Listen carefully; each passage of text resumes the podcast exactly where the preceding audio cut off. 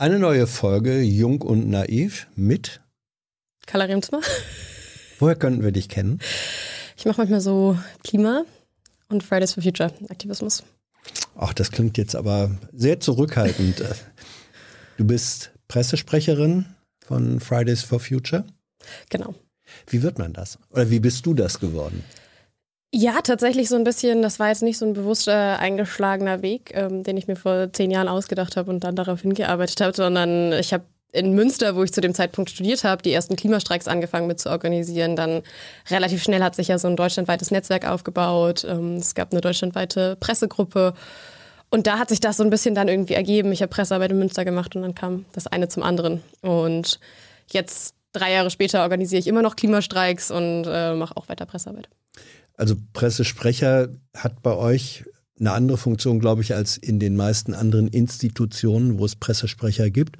Weil normalerweise sind Pressesprecher oder Pressesprecherinnen Menschen, die verkünden, was eine Unternehmensleitung beschlossen hat. Das ist bei euch eine andere äh, Anordnung, ne?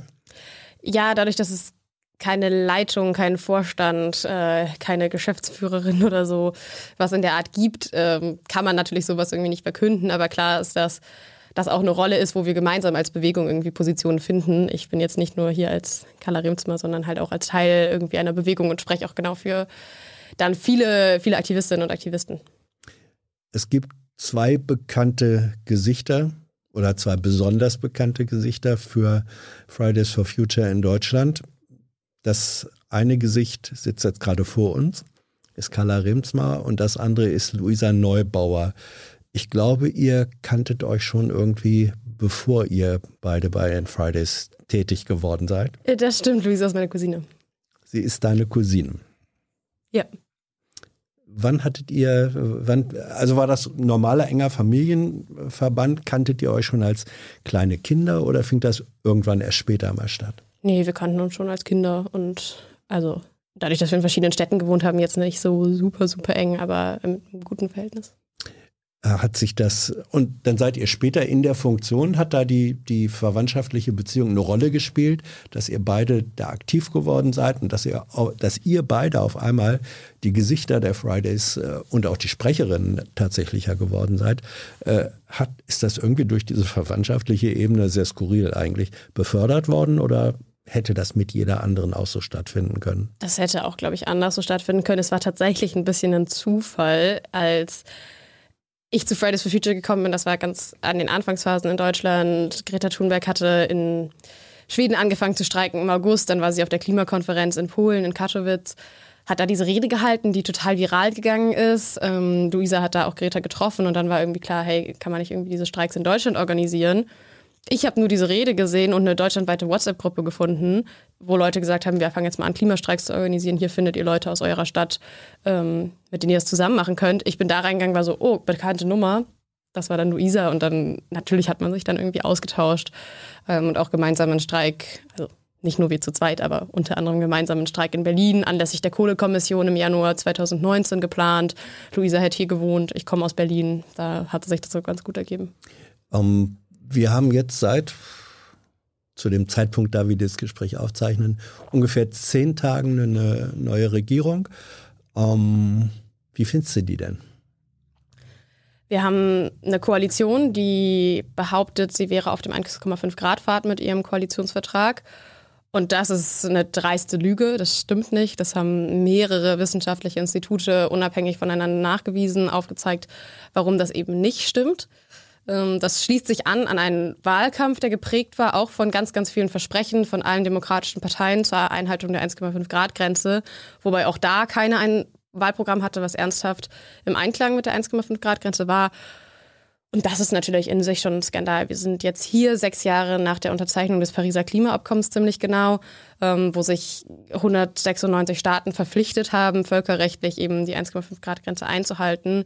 Und Deutschland als eines der reichsten Industrieländer, äh, hochtechnologisiert, riesige Wirtschaft, finanziell unglaublich stark und mit einer historisch unglaublichen Verantwortung ja auch für die Klimakrise, wo der Wohlstand eben ganz, ganz massiv auf einerseits einem riesigen Emissionsausstoß in der industriellen Revolution, aber auch auf, vor allem auf der Ausbeutung von Ressourcen, insbesondere in Ländern des globalen Südens, basiert, schafft es nicht, einen Plan vorzulegen, wie man ernsthaft sich dafür einsetzt, die 1,5 Grad Grenze einzuhalten. Und das ist ein Skandal oder das kann auch nicht sein und dementsprechend ist auch klar, einige haben gesagt, oh ja, jetzt sind doch die Grünen an der Regierung, jetzt könnt ihr doch glücklich sein und das ist klar, dem ist nicht so und wir werden auch weiterhin jetzt protestieren müssen, weil klar ist, der Koalitionsvertrag reicht an allen Ecken und Enden nicht.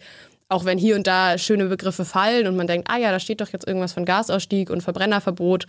Faktisch reicht aber das, was da drin steht, nicht. Das war ein Textbaustein, den du perfekt abrufen kannst und glaube ich auch nicht zum ersten Mal abgerufen hast. Ähm, Bereitest du äh, solche äh, sehr komprimierten, kompakten und in sich konsistenten äh, Beiträge eigentlich vor oder kommen die einfach so beim Reden?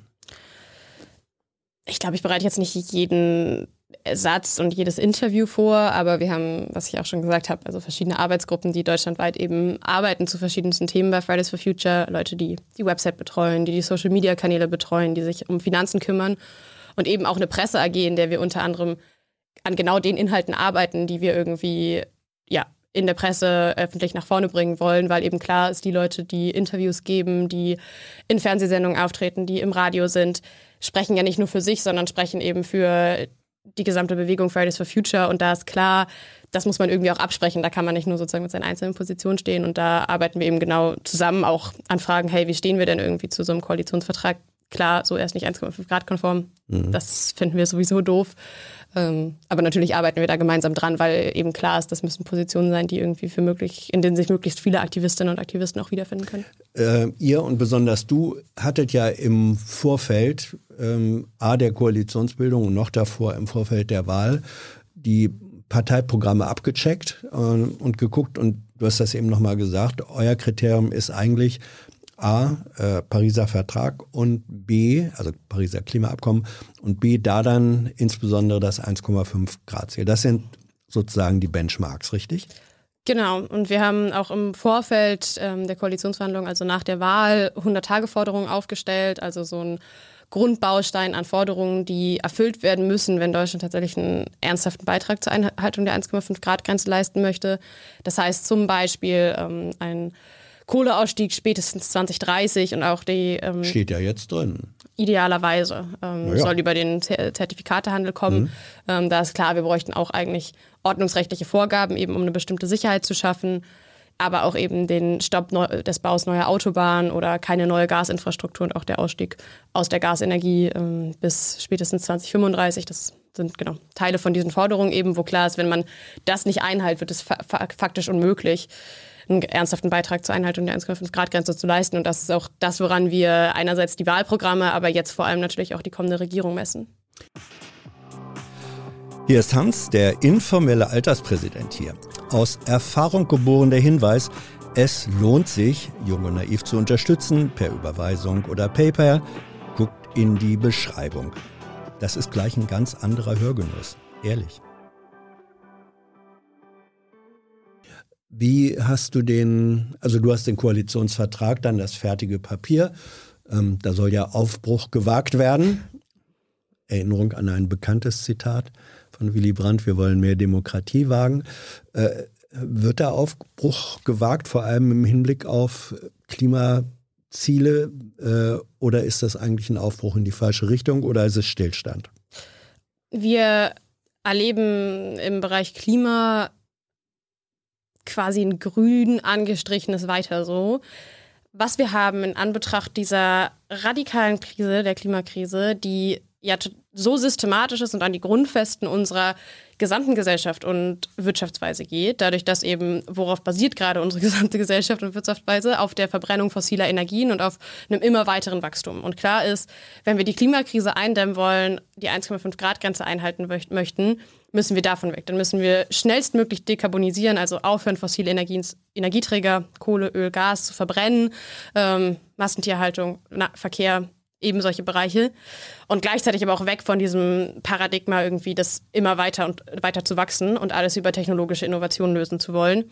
Und damit sehen wir eben keinen Bruch. Wir sehen so ein bisschen so ein bisschen mehr Kohleausstieg, ein bisschen mehr Gasausstieg und man kann auch irgendwann den Verbrenner verbieten. Das reicht aber nicht. Das ist so, ja, ein grüneres weiter so, obwohl klar ist, um tatsächlich ernsthaft dieses systematische Problem anzugehen, müssten wir viel, viel, also müssten wir wirklich an die Wurzel gehen. Ähm, und das schafft der Koalitionsvertrag nicht. Deine Mitsprecherin und Cousine äh, Luisa ist Mitglied bei den Grünen. Habt ihr versucht, äh, bist du irgendwo Mitglied? Nee. Warum nicht? Weil ich glaube, also da kommt, glaube ich, ganz vieles zusammen. So einerseits gibt es eben Zeit. einerseits gibt es keine Partei, der ich jetzt ernsthaft beitreten könnte, die ja einen Plan hat, wie wir das 1,5 Grad Ziel einhalten können. Und gerade als einfaches Mitglied, glaube ich, arbeitet man ja auch nicht in der Partei daran, ähm, dass die dann irgendwie ein besseres Programm oder so bekommt, wenn man sich dann wirklich einsetzen würde in einem Landesverband oder so, ist noch vielleicht nochmal eine andere Sache.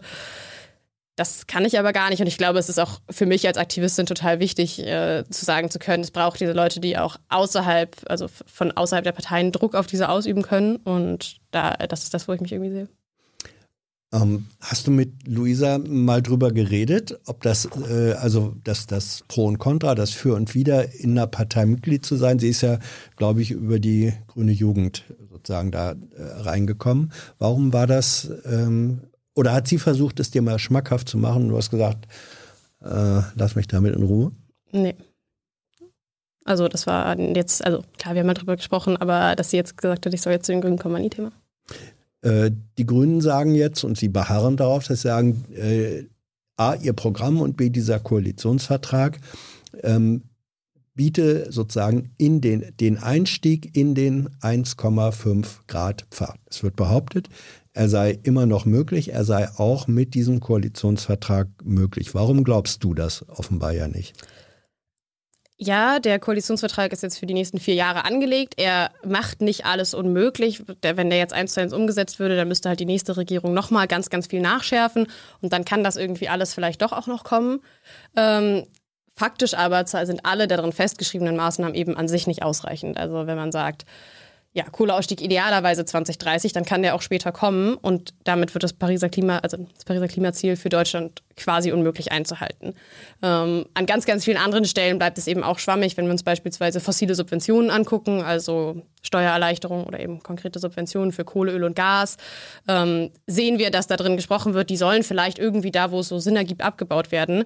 Obwohl klar ist, in Zeiten der Klimakrise bei einer Erderhitzung von 1,2 Grad weiterhin Sachen zu befördern, also zu, zu fördern mit Steuergeldern, die diese Klimakrise immer weiter antreiben. Das ist einfach nur absurd. Und da kann man nicht sagen, ja, wir können das mal überprüfen, ob wir das vielleicht irgendwann perspektivisch abbauen können, sondern da ist klar. Aber wenn man, wenn man sich, äh, und das unterstelle ich jetzt mal, also wenigstens dem, dem äh, grünen Teil dieses, äh, dieser Ampel, ich unterstelle denen, dass sie davon ausgehen, dass eine Überprüfung angesichts der realen Verhältnisse dazu führen muss, dass dann eben doch verschärfte Maßnahmen kommen. Ist das nicht ein äh, politisch zulässiges Verfahren, zu sagen, wir öffnen hier die Tür und weil wir wissen, dass wir Recht haben, können wir diesen Weg auch gehen?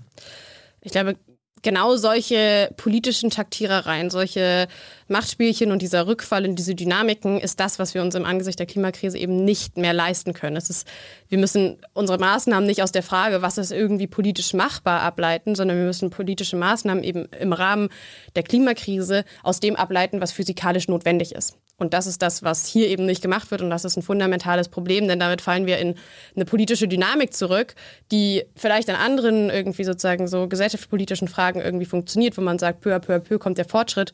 So funktioniert das aber nicht, wenn wir grundlegend eine Transformation unserer kompletten Wirtschaftsweise und damit ganz, ganz vielen gesellschaftlichen Lebensbereichen auch erreichen wollen. Ähm, in, insbesondere im Anbetracht der kurzen Zeit, die wir jetzt noch haben, weil eben 40 Jahre lang im Bereich der Klimapolitik fast gar nichts passiert ist, obwohl wir schon seit Jahrzehnten eben wissen, dass Klimakrise real ist ähm, und Emissionen gesenkt werden müssen. Du bist jetzt 23? Ja. Seit wann denkst und redest du so, wie du jetzt denkst und redest? Boah, das. also. Ich mache jetzt seit drei, also bin bei Fridays for Future seit drei Jahren, habe vorher auch schon teilweise andere, also Klimaaktivismus bei anderen Gruppen gemacht. Klima ist jetzt schon irgendwie länger auf jeden Fall Thema, aber natürlich hat man da auch irgendwie Weiterentwicklungen, ähm, je mehr man sich damit auseinandersetzt und gerade auch inhaltlich. Also so weiß ich, je mehr ich mich damit beschäftige, auch mehr Dinge und dann entwickeln sich daraus natürlich auch irgendwie. Lernst so. du schnell? Kannst du dich schnell in neue Sachverhalte einarbeiten? Glaube, sonst hätte ich meinen Bachelor auf jeden Fall nicht parallel zu Fridays for Future geschafft. Also zumindest nicht langsam. Ähm, Bachelor, du hast in, in Münster studiert. Ne? Genau. Ähm, Ökonomie und Politik. Politik. Ja. Äh, irgendjemand hat mal gesagt, du hast vorhin gesagt, bist in Berlin aufgewachsen. Äh, irgendjemand sagte mal, sie ist eigentlich die einzige äh, mit einer politischen Intention, die aus Berlin nach Münster gegangen sind. Der übliche Weg ist andersrum. Ja. Also da denkt man dann an Namen wie, was weiß ich, Jens Spahn oder die Kulturstaatsministerin Grütters, be bekannte Münsteraner und ja. drinnen. Äh, wieso, äh, wieso geht jemand, gehst du in Berlin aufgewachsen, im schönen Zehlendorf, kein Elendsquartier, äh, wieso hast du dann gesagt, ich gehe nach Münster? Ich wollte zum Studieren wegziehen. Ich fand Berlin nicht attraktiv zum Studieren. Ähm, zu groß, Wege zu weit. Man kommt auch irgendwie nicht so richtig raus, dann glaube ich auch so, ja, man ist irgendwie da zu Hause, man hat schon alle seine Leute und irgendwie mal zu sagen, man geht auch mal irgendwo anders hin und stellt sich so einer ja, neuen Umgebung, neuen Input, neuen Leuten, fand ich irgendwie eine schöne Vorstellung. Ähm, fand so diese Kombination auch Politik und Wirtschaft als Studiengang irgendwie spannend. Den gibt es nicht in so vielen Städten. Ähm, dann so eine etwas kleinere Unistadt irgendwie, wo man in 15 Minuten überall mit dem Fahrrad ist, hat auch seinen Charme verglichen irgendwie mit Berlin, wo man eher mal 30, 45 Minuten überall hinfährt, ähm, wenn man nicht gerade in Mitte wohnt. Ja, und hat sich dann irgendwie so ergeben. Und zu dem Zeitpunkt, also es war ja, also nach dem Abitur habe ich noch so ein Jahr Praktika gemacht und gearbeitet. 2015 war das, als du nach Münster gegangen 16. 16. Hm. So, da war das jetzt ja auch nicht, dass ich irgendwie gedacht habe, okay, das politische Berlin ist der Ort, wo ich gerade existiere, sondern ich wollte halt irgendwie studieren und ein bisschen rausfinden, was man so macht und neue Dinge lernen. Warst du in Berlin, äh, also in deiner Heimatstadt, schon in irgendeiner Weise politisch oder aktivistisch unterwegs? Wenig. Also ich habe so viel in der Schule irgendwie einerseits so Sachen gemacht, ähm, die aber sozusagen dann alles. Klassensprecherin? Genau, und Schulsprecherin. Üblicherweise so. fängt es dann. Ja, ah, doch, Schulsprecherin auch. Ja, und mhm. dann viel, viel im Sportverein, aber so da dann halt eher genau auf so einer halt Sport. Was waren deine äh, Schwerpunkte als Klassen- und Schülersprecherin? Also wenn ich das jetzt mal betrachte als ähm, also in a nutshell, da, da wo Engagement für eigene Zwecke und für gemeinschaftliche Zwecke anfängt, waren das besondere Projekte, wo die junge Carla sozusagen da reingewachsen ist und gemerkt hat, das ist mein Ding? Das ist schon lang her. Naja, komm. sechs Jahre? Sieben? Ja, Wahnsinn. Ja, und dazwischen hm. ist viel passiert. Das stimmt. Ähm, keine Ahnung, ich glaube, das waren so klassische Themen, die irgendwie in Schulen, also einen Oberstufenraum, dann hatten wir einen, dann gab es ein neues Raumkonzept, dann hatten wir keinen mehr, aber irgendwie wollten, so sollte es trotzdem einen geben. Äh, Uhren in allen Klassen, weil wir keine Uhren hatten. Ähm, und das war dann noch in Zeiten, wo man Handy im Unterricht eben nicht raufgucken durfte, um zu schauen, wie viel Uhr es ist. Ähm also aber keine, sagen wir mal, keine großartigen politischen äh, nee, Aktivitäten, nee, sondern wirklich sehr, sehr nee, situationsbezogen. Sehr so Schul Schulrahmen. Also wir hatten dann auch nochmal irgendwann so ein politisches Projekt. Ich weiß es wirklich nicht mehr, es ist wirklich lange her. Mhm. Kommst du aus einer politischen Familie?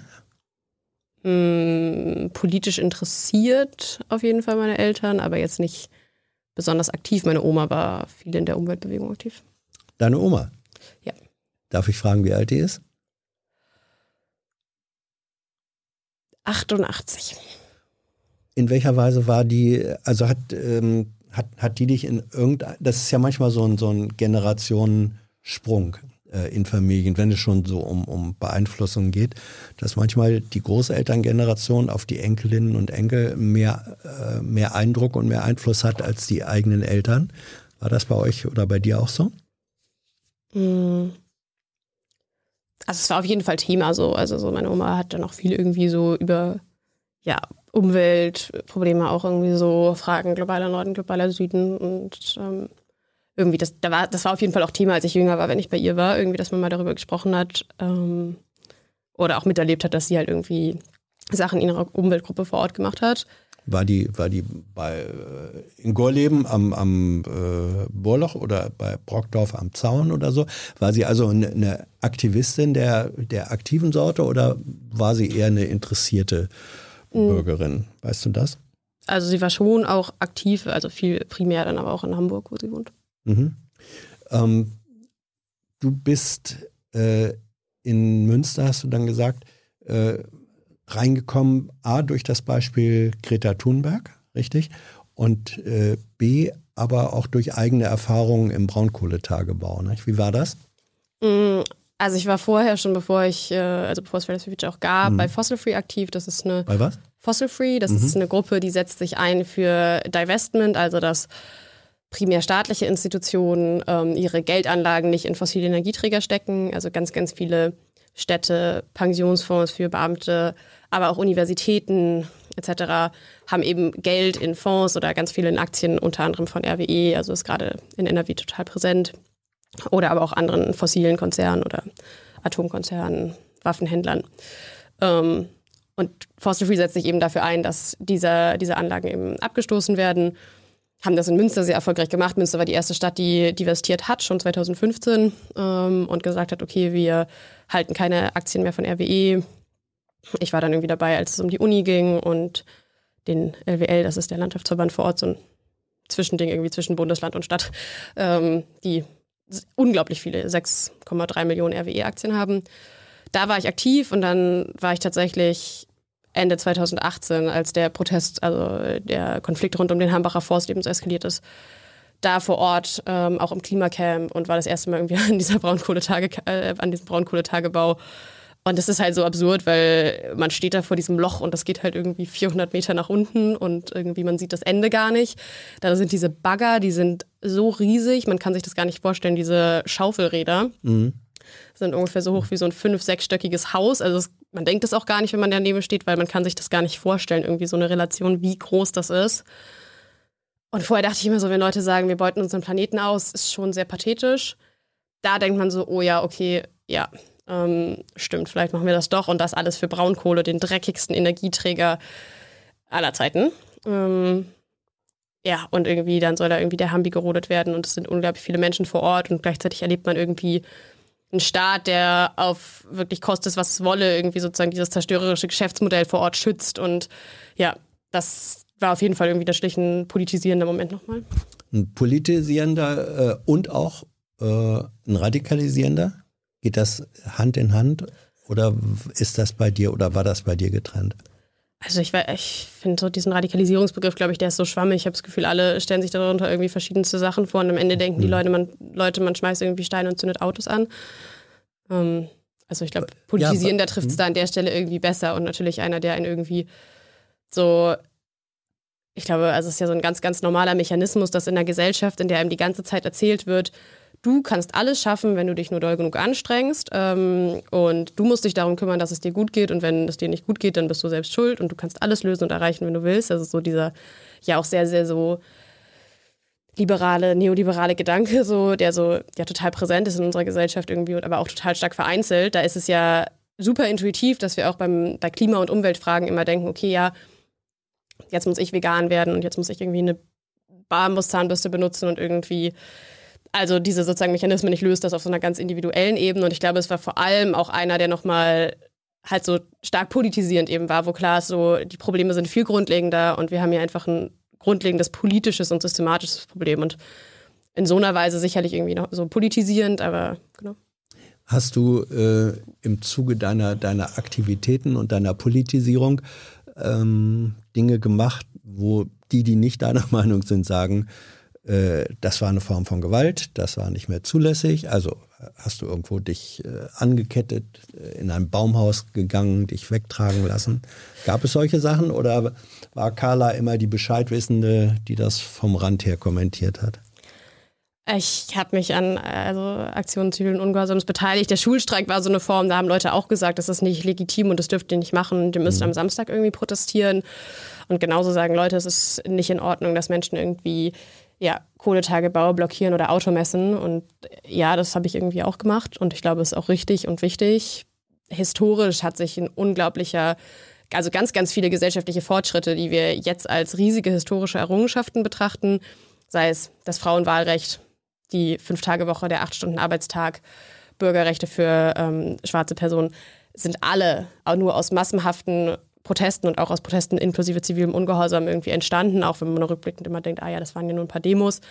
So war das nicht. Und das war massenhafter, auch bewusster Regelübertritt, der immer und immer wichtig war für genau diese historischen Errungenschaften. Und genauso ist es im Bereich der Klimakrise auch. Wir haben hier ein so gigantisches Unrecht, was passiert, wo eben die Klimakrise immer weiter angefeuert wird durch eben fossile Geschäftsmodelle von irgendwelchen Konzernen, die Ressourcen ausbeuten und Kohle verbrennen und damit eben ja, die Zerstörung unserer Lebensgrundlagen immer weiter vorantreiben. Nicht mal irgendwas bezahlen, im Zweifelsfall für die Kohle.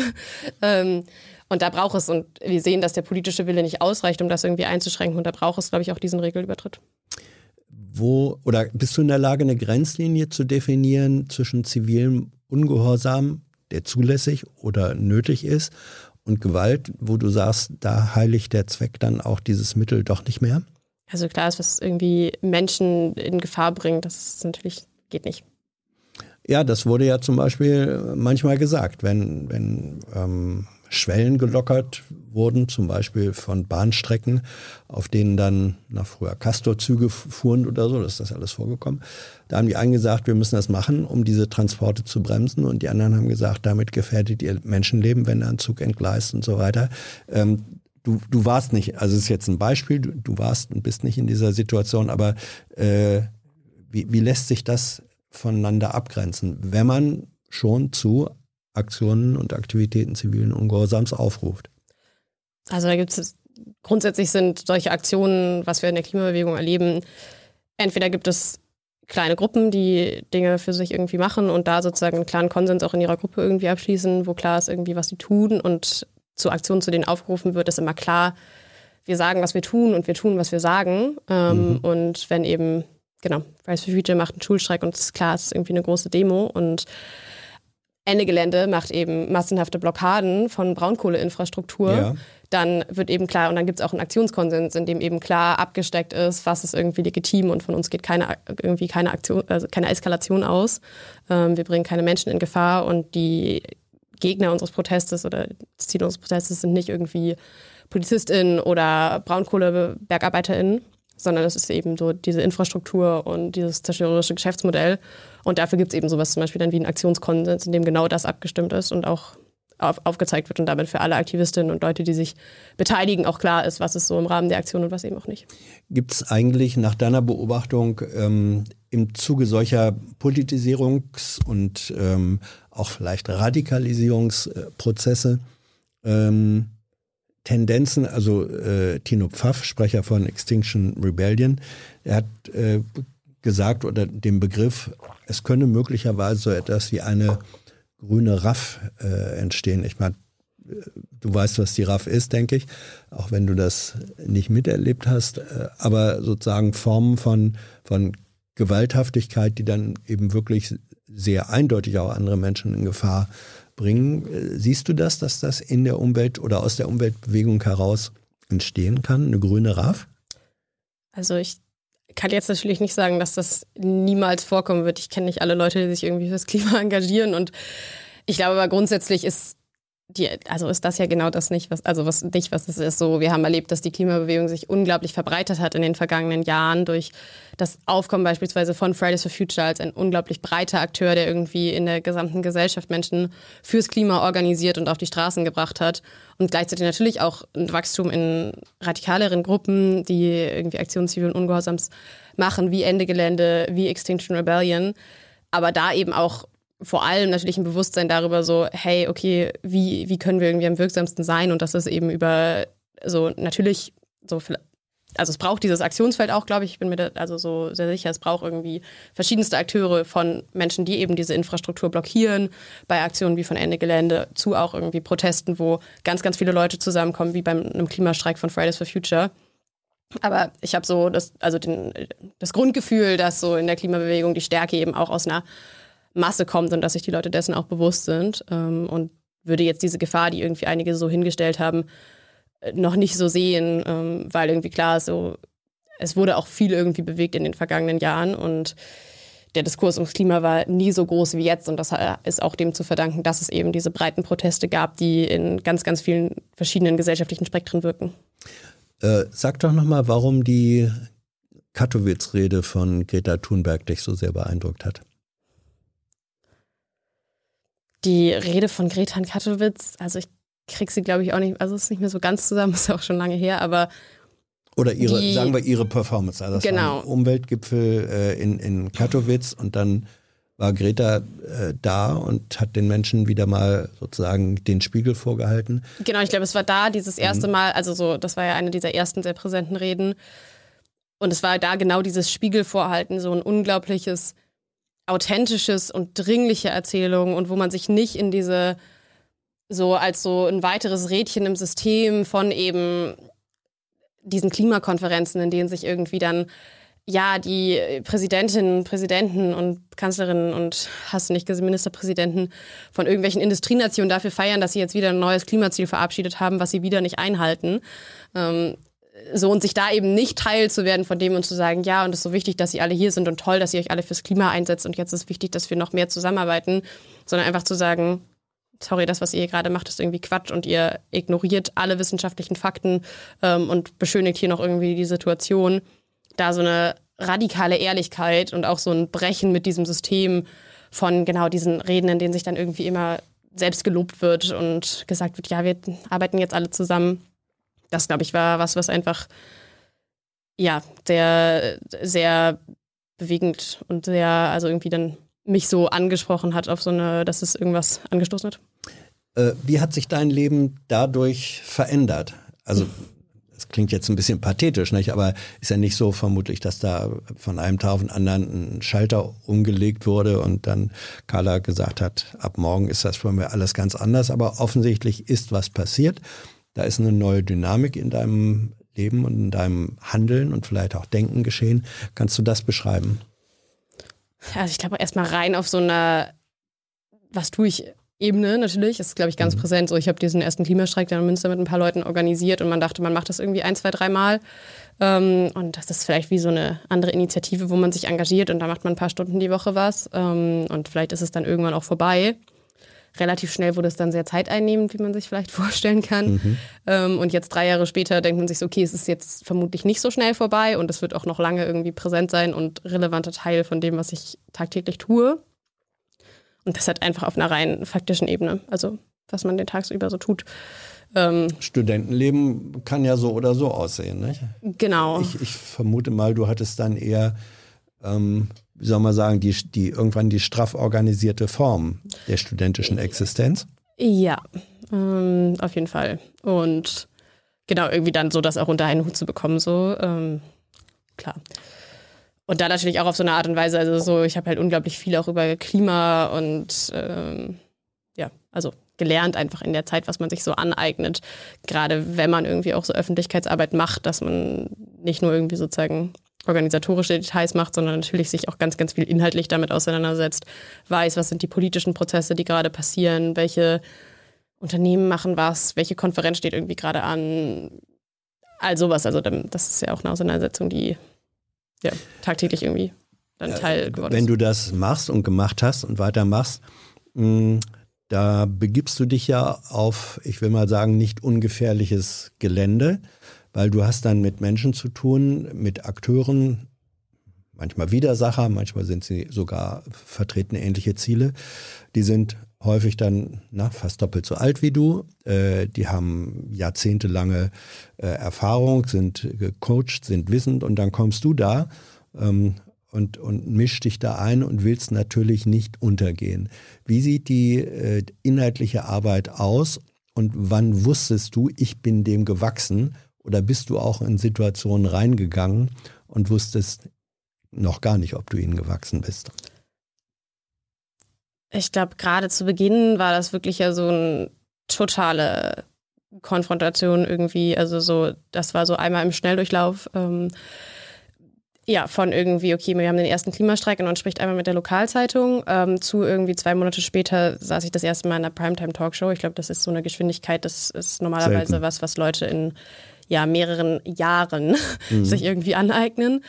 Ähm, das war natürlich herausfordernd. Klar, am Anfang, keine Ahnung, wusste man nicht, ob man dem gewachsen ist. Ähm, ich glaube, das hat aber auch ganz, ganz viel damit zu tun, dass das auch, also für auch irgendwie den Erfolg und die Anschlussfähigkeit und das Fridays for Future auch so angekommen ist, wie es angekommen ist, ähm, total essentiell, dass wir eben nicht da irgendwie drei Jahre lang gemediencoacht waren ähm, und irgendwie ja, die fünf perfekten Sätze nur kannten, sondern eben ganz, ganz authentisch einfach so, wir haben einen Klimastreik organisiert und dann standen da statt der 100 angemeldeten Leute 1000 und man wusste plötzlich so, ah ja, wir sind nicht alleine.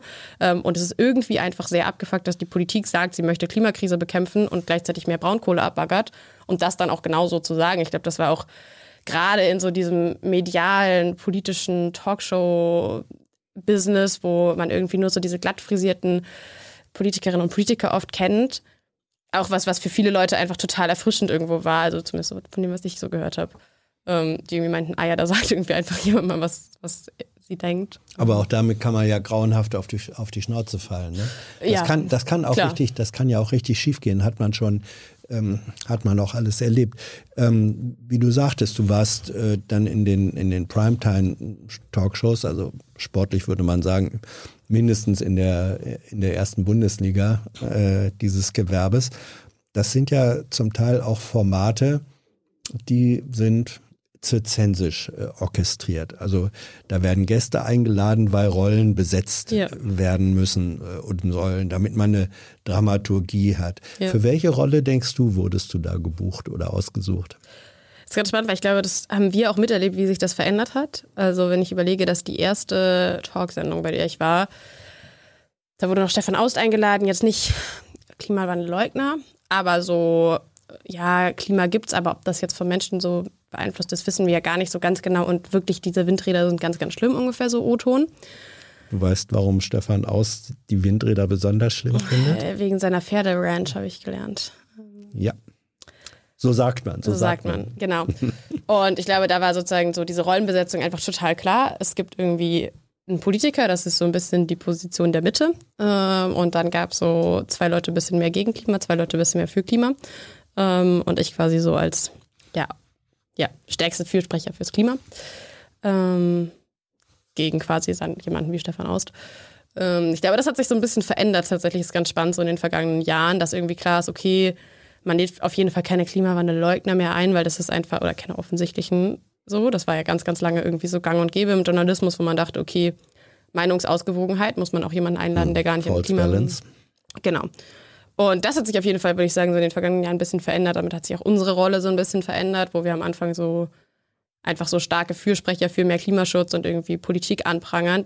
Hatte ich jetzt so das Gefühl, es wird immer mehr auch zu einer wir sind so ein bisschen auch als eine, also als eine etablierte Stimme, die wirklich ernsthaft über das ja, Klima das ist sprechen komisch, können. Nicht? Also weil am also, Anfang dass ihr auf einmal zum zum Establishment äh, gehört. Zwar die andere Seite des Establishments, aber etabliert seid ihr dann auch. Genau, und auch sozusagen irgendwie am Anfang war es ja wirklich noch eine Frage, so hat Christian Lindner noch gesagt, so ja, hört auf die Profis. Und das war ja, wirklich so ein bisschen die Hoffnung, man kann irgendwie diese jungen Klimakids einfach abkanzeln, weil sie haben keine Ahnung. Und dann hat sich relativ schnell herausgestellt, oh, die haben doch ziemlich viel Ahnung und das, was sie sagen, ist schon faktisch sehr basiert.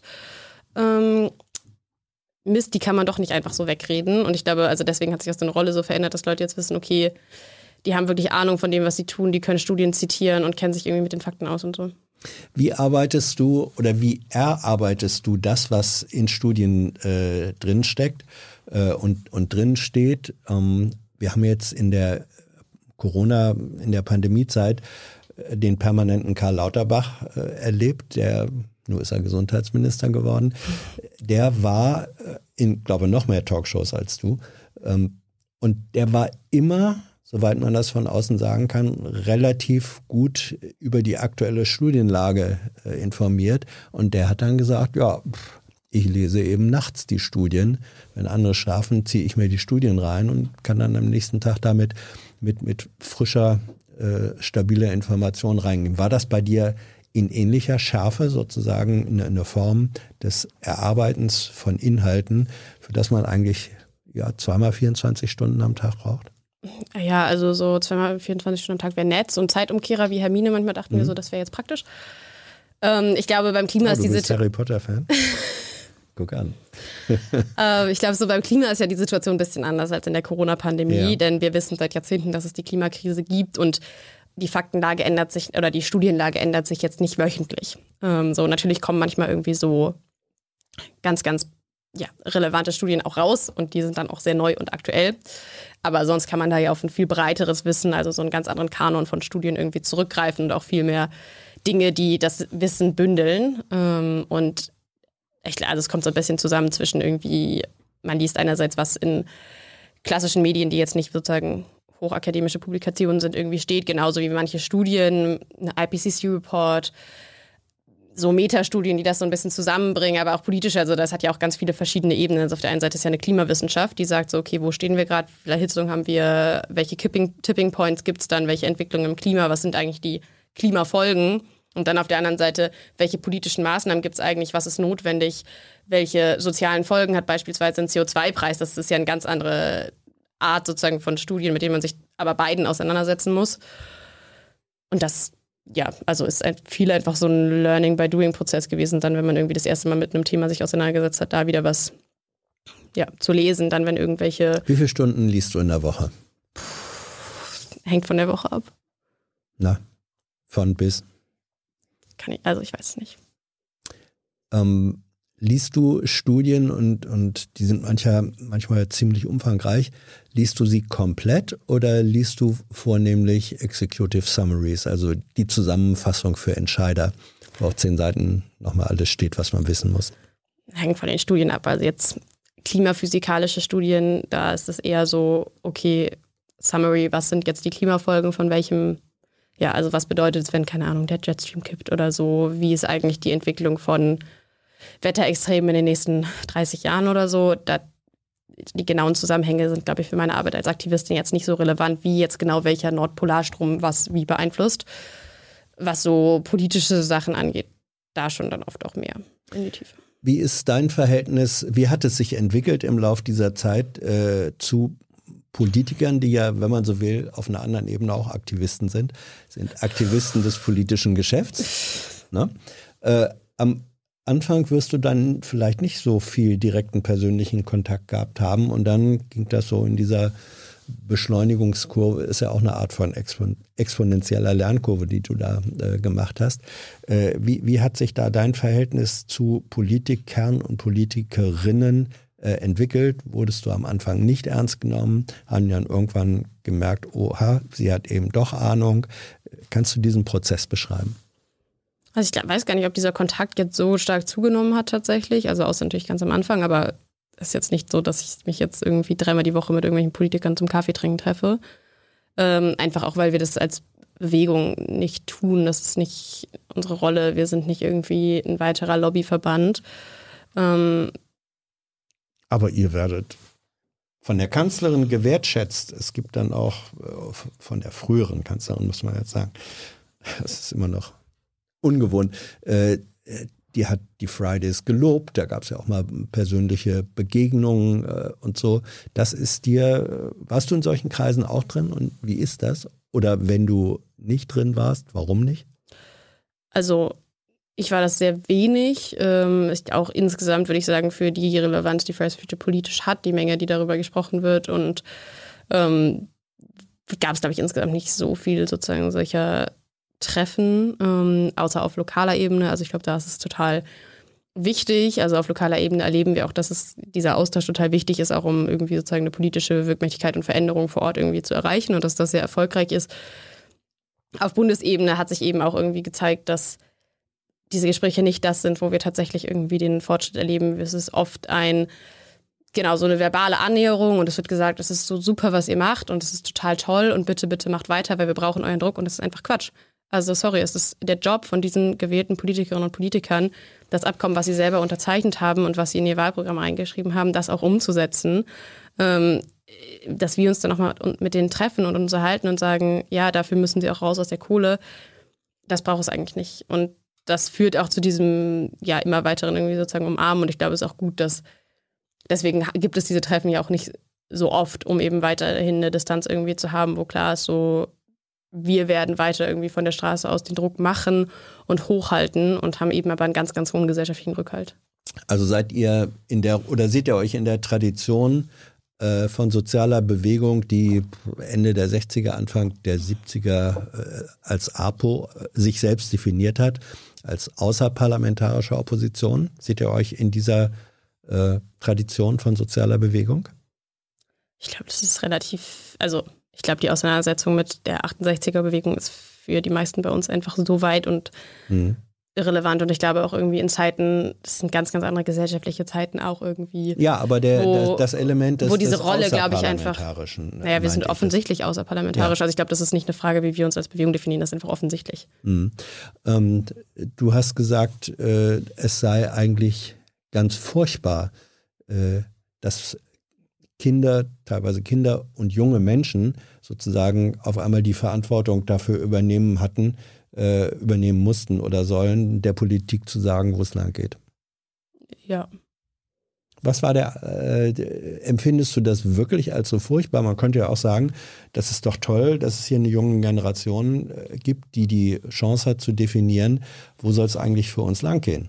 Aber wir haben ja nicht die Chance zu definieren, wo es lang geht, weil politisch die ganze Zeit dagegen gearbeitet wird, weil gegen die Interessen einer jüngeren Generation gearbeitet wird. Das haben wir nicht zuletzt erst mit dem Urteil des Bundesverfassungsgerichts erlebt, wo mhm. das Bundesverfassungsgericht die Klimapolitik der Bundesregierung als teilweise verfassungswidrig eingestuft hat, weil die Freiheitsrechte zukünftiger Generationen, nicht nur jüngerer Generationen, sondern auch zukünftiger Generationen, ähm, so weit eingeschränkt werden und so weit missachtet werden, dass die Politik vorne und hinten nicht ausreicht. Und das zeigt ja so, wir haben eben nicht einfach so die Möglichkeit mitzureden, wo es lang geht. Ähm, es gibt ja eben auch, wir haben alles Wissen, wir haben das Pariser Klimaabkommen. Es sollte eigentlich nicht unsere Aufgabe sein, das umzusetzen. So, ich glaube, alle von, die sich bei Fridays for Future engagieren, würden sich liebend gerne irgendwie ja nicht nachts um drei dann noch Hausaufgaben machen oder Uni-Abgaben schreiben, weil sie irgendwie sonst Klimaproteste organisiert haben ähm, und sich lieber im Zweifelsfall auch in anderen, wenn man sich politisch engagiert und orientiert Bereichen einsetzen, wo irgendwie sozusagen, also weil im Klima ist es eigentlich so klar, wo wir irgendwie hin müssen und dann lieber woanders irgendwie Politik machen. Ähm, aber es zeigt eben, also es ist einfach notwendig, dass es diesen Protest gibt, ähm, dass man sich diese Stimme irgendwie verschafft, aber sollte eigentlich nicht so sein. Es gab ähm, mindestens zu Beginn, also als die, als die eigentlich in der Vor-Corona- Fridays-Bewegung, als die Freitage relativ stabil dann auch noch besucht werden könnten mit öffentlichen Kundgebungen und Demonstrationen. Von Seiten der Gegner äh, so diesen, diese Spottbezeichnung Hüpfen für den Frieden. Es gab auch äh, Aktionsformen, die das äh, propagiert haben. Diese Form von, von Verspottung gibt es, glaube ich, nicht mehr. Und zwar nicht nur deswegen, weil im Moment solche äh, Formen nicht mehr so einfach möglich sind. Was hat sich geändert äh, im Lauf dieser, sagen wir mal ungefähr drei, vier Jahre, ähm, im, im, in der öffentlichen Rezeption und Anerkennung äh, der Mehrheitsgesellschaft gegenüber eurer Bewegung? Ich glaube, also am Anfang war es ja wirklich viel umstrittener, was wir gemacht haben. Es war klar, irgendwie Leute haben gesagt, es ist nicht legitim, freitags zu streiken. Christiane hat gesagt, hört auf die Profis, ihr müsst doch jetzt alle erstmal zur Schule gehen und irgendwie dann sollt ihr halt alle Ingenieure werden und eine neue Klimaschutztechnologie entwickeln das hat sich auf jeden Fall geändert. So, es wird ernster genommen und es gibt auch ein, das gesamtgesellschaftliche Bewusstsein dafür, wie dringlich die Klimakrise ist und wie notwendig eben politische Klimaschutzmaßnahmen sind, ist ja gigantisch gewachsen. Wir sind jetzt in einer Situation, wo zwei Drittel der Deutschen Klima als eines der drängendsten Zukunftsprobleme sehen. Und acht von zehn Leuten sagen, wir brauchen mehr Klimaschutzmaßnahmen. Ähm, das zeigt, da hat sich ganz, ganz viel verändert ich glaube sozusagen aus so einer, was aus so einer Gegnerperspektive passiert ist, so dieses so breitere Gegnerschaft ist ein bisschen zurückgegangen. Sie ist subtiler geworden, so die wenigsten Leute leugnen aktiv noch den Klimawandel außerhalb von einer Verschwörungsszene. Ähm, so, dass, so, wenn, dann ist es eher so ein so ein bisschen zweifelnd oder ist das Was alles heißt so subtil? schlimm? Be beschreib mal das subtiler gewordene. Genau, also so es ist jetzt nicht, dass Leute sagen, so es gibt keinen Klimawandel, sondern es ist eher ist der denn so schlimm oder hat der Mensch was damit zu tun oder sonst eher so ein, ja, wir können doch eh nichts machen, Deutschland hat doch nur ganz, ganz wenig Emissionen und was mhm. eigentlich mit China und aber die Arbeitsplätze, also eher so ein ganz, ganz viele pauschale Gegenargumente und gleichzeitig eine Radikalisierung auf der Seite sozusagen von denjenigen, die wirklich ganz aktiv dagegen sind und die auch Fridays for Future aktiv, so aktiv dagegen sind, sozusagen wirklich dann aus einem rechten, neurechten, rechtspopulistischen Milieu wo so eine Radikalisierung, also wo die Klimabewegung auch als neuer Gegner irgendwie, also so nachdem der Konflikt ja sich irgendwie ab 2015 ganz, ganz viel um Migration und Geflüchtete ähm, und Außengrenzen irgendwie gedreht hat, dass da jetzt auch Klima und Klimaaktivistinnen nochmal ins Zielfeld quasi von so einer neuen rechten und populistischen Mobilisierung sind. Das heißt, du siehst die Auseinandersetzung, also diese, diese zum Teil subtile Form der Außen oder der Gegnerschaft, der Ablehnung eurer Ziele eigentlich als ein, wie soll ich das jetzt sagen, als eine Art instrumentelles Verhältnis von Leuten, die andere politische Ziele eigentlich, wenn du sagst neurechte Ecke, die, die überwölbende politische Zielvorstellungen haben? Ist das so? Nein, also die neurechte Ecke würde ich jetzt nicht sagen, das sind ja nicht die Leute, die dann sagen, oh ja, das geht alles nicht, sondern mhm. so, da, das ist irgendwie wirklich so Hass und auch was teilweise gerade irgendwie ja, Aktivisten auch in Ortsgruppen in Zwickau, in Chemnitz erleben, also wirklich sozusagen auch irgendwie gezielte Angriffe, also da so eine Radikalisierung. Tatsächlich erlebt man so dieses instrumentelle, oh, ist der Klimawandel eigentlich so schlimm und wie viel können wir eigentlich tun, ja auch bis in eine breite Mitte hinein. Also das sind ja auch Erzählungen, die erlebt man von Konzernchefs, von ja, Politikerinnen irgendwie aus manchen ja auch tatsächlich etablierten Parteien. Also jetzt äh, und das als so eine Abwehrhaltung, die aber nicht gleich ist, weil da man weiß, dass man sich damit gesellschaftlich nicht mehr hochfähig macht, jetzt zu sagen, oh, den Klimawandel gibt es nicht mehr. Also und das haben ja auch führende CDU-Politiker bis vor ein paar Jahren teilweise ja wirklich noch behauptet, so dass es irgendwie Klimakrise eigentlich nicht so richtig gibt. Ähm, also jetzt wird sie. Ähm, aber das würde heutzutage keiner mehr sagen, der nicht wirklich mhm. am äußersten Rand steht. Auf dem Stuhl, wo du jetzt sitzt, hat vor ein paar Tagen Dirk Messner gesessen, der Präsident des Bundesumweltamtes. Und der hat eine ähnliche, äh, einen ähnlichen Prozess beschrieben und hat gesagt, inzwischen ist äh, die Klimathematik und die Notwendigkeit, den Wandel zu bekämpfen, ist gesellschaftlicher Mainstream äh, geworden und er sieht das äh, als einen Fortschritt an und sagt, das ist eigentlich die Voraussetzung dafür, dass tatsächlich die Ereignishäufigkeit sich so verdichtet, dass dann auch gesellschaftliche Mehrheiten sagen, gut, wenn es denn sein muss, dann ja. machen wir das. Stimmst du dieser Analyse zu? Also die Ereignishäufigkeit von was? Ja, die Ereignishäufigkeit von, von, von Erkenntnissen, dass, wir, dass man in der Klimapolitik so nicht weitermachen kann, weil die äh, Ereignisse, die Konsequenzen negativer Art äh, sich, sich immer häufiger komprimieren.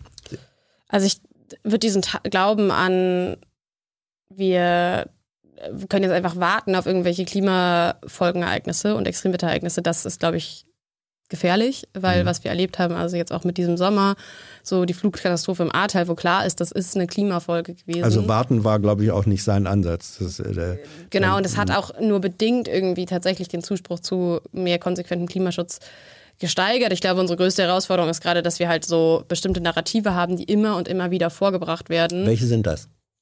Klima versus Wirtschaft, Klima versus Arbeit, Klimaschutz ist unsozial. Ja, aber wenn ich, ähm, also ich komme aus Niedersachsen, äh, da spielte VW immer eine, eine wahnsinns große Rolle als der größte Arbeitgeber eigentlich da des Landes. Und der Umbau der Automobilwirtschaft, ich meine, VW ist, hat sich jetzt sozusagen auf den Weg in die Elektromobilität gemacht, aber das hat bei Menschen, die da beschäftigt sind, die davon ihr Ein- und Auskommen haben, auf einer Massenbasis eine Wahnsinnsrolle gespielt und spielt es immer noch. Ja, und das ist auch klar. Also so, wir leben in einer Gesellschaft, wo natürlich Lohnarbeits- und Beschäftigtenverhältnisse einfach, da besteht eine riesige Abhängigkeit und das ist klar, das ist ein essentieller Bestandteil, wo wir uns als Gesellschaft natürlich der Frage stellen müssen, wie kann diese Transformation gelingen?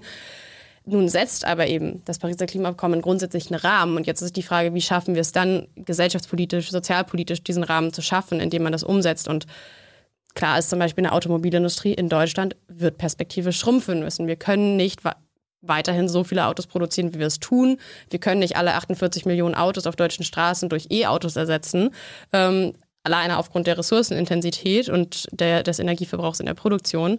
Es ist klar, diese Industrie wird perspektivisch schrumpfen. Und dann müssen wir, anstatt einfach zu sagen, okay, dann überlassen wir das irgendwie den Konzernen und dann entlassen sie, entlassen sie halt die Hälfte ihrer Beschäftigten, lieber sagen, okay, wie kann denn dann so eine Transformation eben aussehen, dass sie gesellschaftlich gelingt?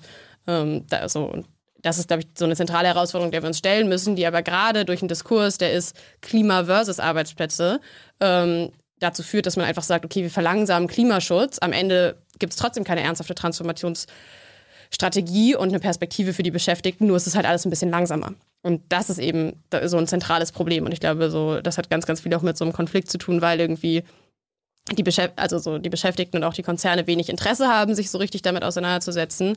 Klar ist aber früher oder später wird diese Transformation sowieso auf uns zukommen und deswegen sie besser jetzt aktiv angehen und zu sagen, wie kann man sie ausgestalten, damit die Umbrüche nicht so groß werden. Aber ist das wirklich so, dass die, äh, wenn du sagst, ja, Konzerne haben gar kein großes Interesse, sich damit auseinanderzusetzen.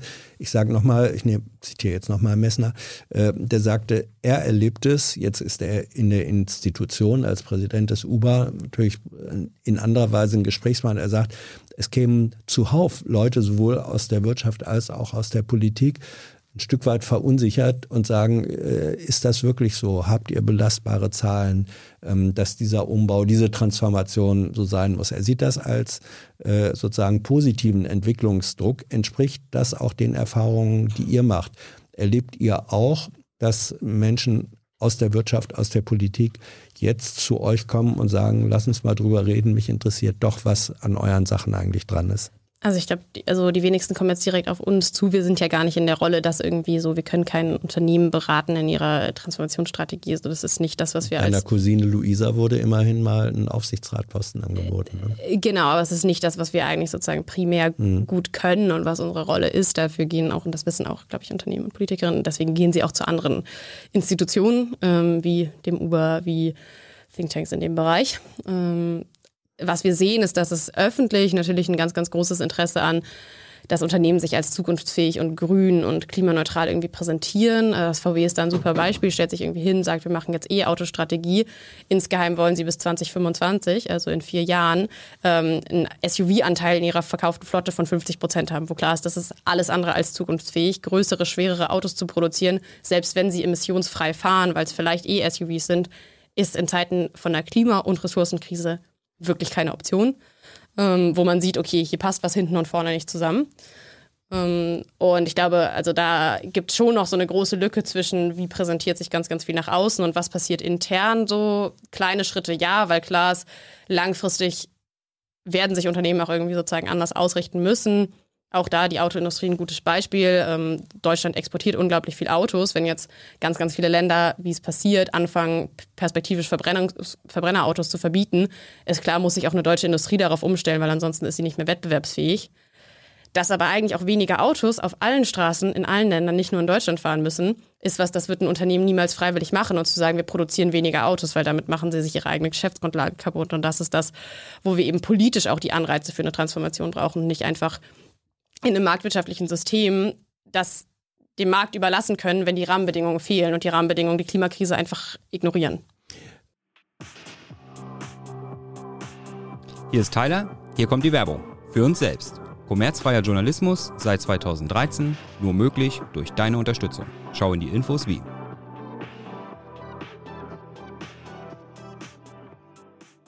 Ähm, wenn Klima versus ähm, Arbeitsplätze ein Narrativ ist, wo du sagst, ist eigentlich äh, Ideologie, also falsches Bewusstsein.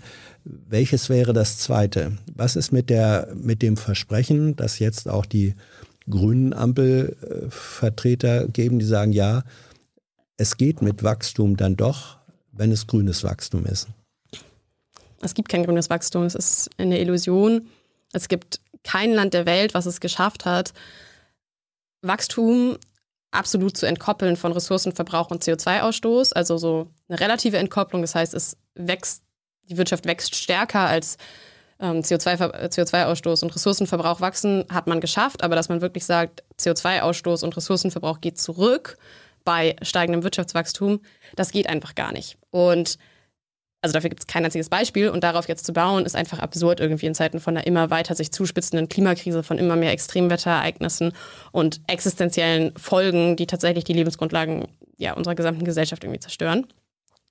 Was wir gleichzeitig erleben, ist ja, dass dieser gesamte Index Bruttoinlandsprodukt einfach in sich total absurd ist und auch nie als primär, also von dem Menschen, der das sich ausgedacht hat, nie als primäre Kennziffer gedacht war, ähm, um tatsächlich eine Wirtschaftsleistung eines Landes vollumfänglich zu beurteilen. Denn es ist nun mal einfach nur das eine. behauptet aber die Ökonomie, die du studiert hast, äh, steif und fest nach wie vor die Neoklassik behauptet das. Ja, das, das ist, glaube ich, wenn ich das nicht falsch sehe, ist das, das äh, immer noch die vorherrschende Mehrheitsmeinung in der Volkswirtschaft. Die vor, vorherrschende Lehre, wo man aber auch wirklich klar, klar ist, dass es ganz, ganz viel Dinge gibt, die die Neoklassik einfach nicht abbildet. Also die Neoklassik geht auch vom Homo economicus aus, also einem Menschenmodell, was sagt, mhm. der Mensch ist total rational und maximiert nur seinen Nutzen. Und auch da wissen wir, das stimmt einfach tatsächlich nicht, wenn wir uns das Verhalten von Menschen angucken. Ähm, aber zurück zum Bruttoinlandsprodukt. Also ja. ich glaube, man kann das sehr gut zum Beispiel sehen am Beispiel von sowas wie dem Ahrtal. Im Ahrtal nach einer katastrophalen, so, also riesigen Naturkatastrophe, mhm. Klimakatastrophe, die unglaubliches Leid über die Bevölkerung vor Ort gebracht hat, steigt vor Ort das Bruttoinlandsprodukt, weil eben ganz, ganz viele Firmen jetzt Aufträge haben, Häuser zu reparieren, äh, Menschen sich neue Kühlschränke kaufen müssen etc. und damit die Wirtschaftsleistung quasi angefacht wird, obwohl sich faktisch vor Ort für die Menschen alles schlechter geworden ist. Und dieser Index bildet halt eben überhaupt nicht ab, wie es einer Gesellschaft insgesamt geht, wie sind Bildungszustände, wie ist Gesundheit, wie ist ein Wohlbefinden. Und wie ist auch die Frage, so leben wir eigentlich im Einklang mit unseren planetaren Grenzen. Und dementsprechend ist klar, diese, dieser Fokus auf Wachstum und auf ein grünes Wachstum ist eine Illusion und kann, also kann nicht funktionieren und bringt uns perspektivisch überhaupt nicht weiter. Jetzt haben die Grünen äh, das Wirtschaftsministerium. Äh, Robert Habeck in gewisser Weise Superminister, weil er es ja auch noch äh, arrondiert hat, auch um wesentliche Teile der, der Energiefragen. Was wäre, und, und sein Credo ist, ähm, es gäbe die Möglichkeit eines im Rahmen dieser Koalition einer Prosperität mit grünem Wachstum. Was ist deine Forderung ähm, an diese Ampelregierung im Feld der Wirtschafts- und Energiepolitik, wenn du sagst, das grüne Wachstum wird es nicht geben? Was wären die Forderungen einer sinnvollen oder notwendigen grünen Wirtschaftspolitik in Deutschland für die nächsten vier Jahre oder darüber hinaus?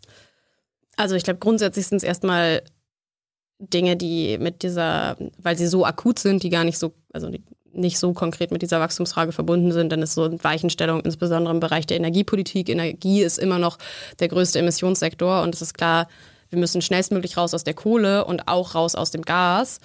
Gas ist auch ein fossiler Energieträger, fast so klimaschädlich wie die Kohle. Ähm, da erleben wir gerade, dass es jetzt so ein äh, Drive gibt, plötzlich mehr ins Gas einzusteigen, neue Gasinfrastruktur, Pipelines, Kraftwerke aufzubauen. Obwohl klar ist, perspektivisch müssen wir auch da raus. In einer klimaneutralen Gesellschaft können wir kein fossiles Gas mehr verbrennen. Ähm, und da diese Weichenstellung eben, das wäre so eine ganz, ganz zentrale Aufgabe.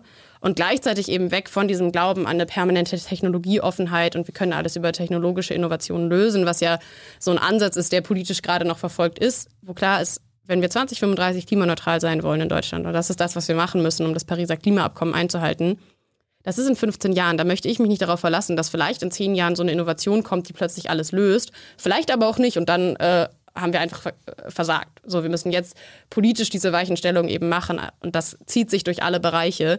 Das ist eine Agrarpolitik, das ist eine Verkehrspolitik und das ist eine Energiepolitik. Also du plädierst jetzt sehr für einen äh, integrierten äh, Ansatz, für, für äh, vernetztes Denken, sozusagen in der Organisation der Produktions- und, und Reproduktionsprozesse, wie man das früher genannt hätte. Ähm, welches sind da die, die wesentlichen? Ich verstehe es immer noch nicht, was du sagen würdest oder, oder was aus deiner Sicht die Agenda für einen grünen Wirtschaftsminister ist. Der sagt, ich will, ja, ich, Robert Habeck, er war auch mal Umweltminister, ähm, ich will etwas zu tun für Klimaschutz, für Umweltschutz, aber habe jetzt auch die äh, Aufgabe, das ökonomisch verträglich, sozial verträglich zu transformieren? Also genau, es sind, glaube ich, einerseits sozusagen diese wirklich sehr konkreten, gerade im Bereich Energiepolitik und Verkehrspolitik, sehr konkreten Maßnahmen, wo jetzt einfach Weichen gestellt werden müssen in den nächsten Monaten. Ähm, Wir haben einen FDP-Wirtschaftsminister. Verkehrs Verkehrsminister. Verkehrsminister. Verkehrsminister. Genau, aber auch ein FDP-Verkehrsminister ist genauso in der Pflicht wie ein grünen, also grünen Wirtschaftsminister, das Pariser Klimaabkommen einzuhalten und dafür alles in seiner Macht Stehende, und das ist als Verkehrsminister relativ viel, ähm, zu tun und zu sagen, wir steigen aus aus dem Verbrenner, wir bauen keine neuen Autobahnen oder Bundesstraßen, wir bauen die Bahn radikal aus. Und ich glaube, das ist ja auch das, was, wenn wir jetzt über eine grüne und auch irgendwie postwachstumsorientierte Politik sprechen, dann müssen wir weg von diesem Fokus auf so immer weiteres Wirtschaftswachstum orientiert am Bruttoinlandsprodukt und auf die Frage, was sind denn gesellschaftliche Grundbedürfnisse und zum Beispiel Verkehrspolitik nicht vom Auto wegdenken, sondern von der grundsätzlichen Frage nach Mobilität. Wie können Menschen von A nach B kommen? Und dann heißt es eben zum Beispiel. Hast du ein Auto? Nee. Hm aber ein Führerschein. Ja. Dann heißt es eben ein konsequenter Ausbau vom ÖPNV, auch in Regionen, wo sich das privatwirtschaftlich betrieben vielleicht nicht lohnt, ähm, in Zeiten irgendwie, wo eben ja, Benzin bezuschusst wird und natürlich äh, jetzt gerade irgendwie sich eine Bahnanbindung für manche Dörfer gar nicht lohnt, weil es eigentlich zu teuer ist, es zu betreiben. Aber man muss Menschen eben klimaneutrale Mobilität ermöglichen. Das hat dann ein Staat mit zu finanzieren und zu unterstützen.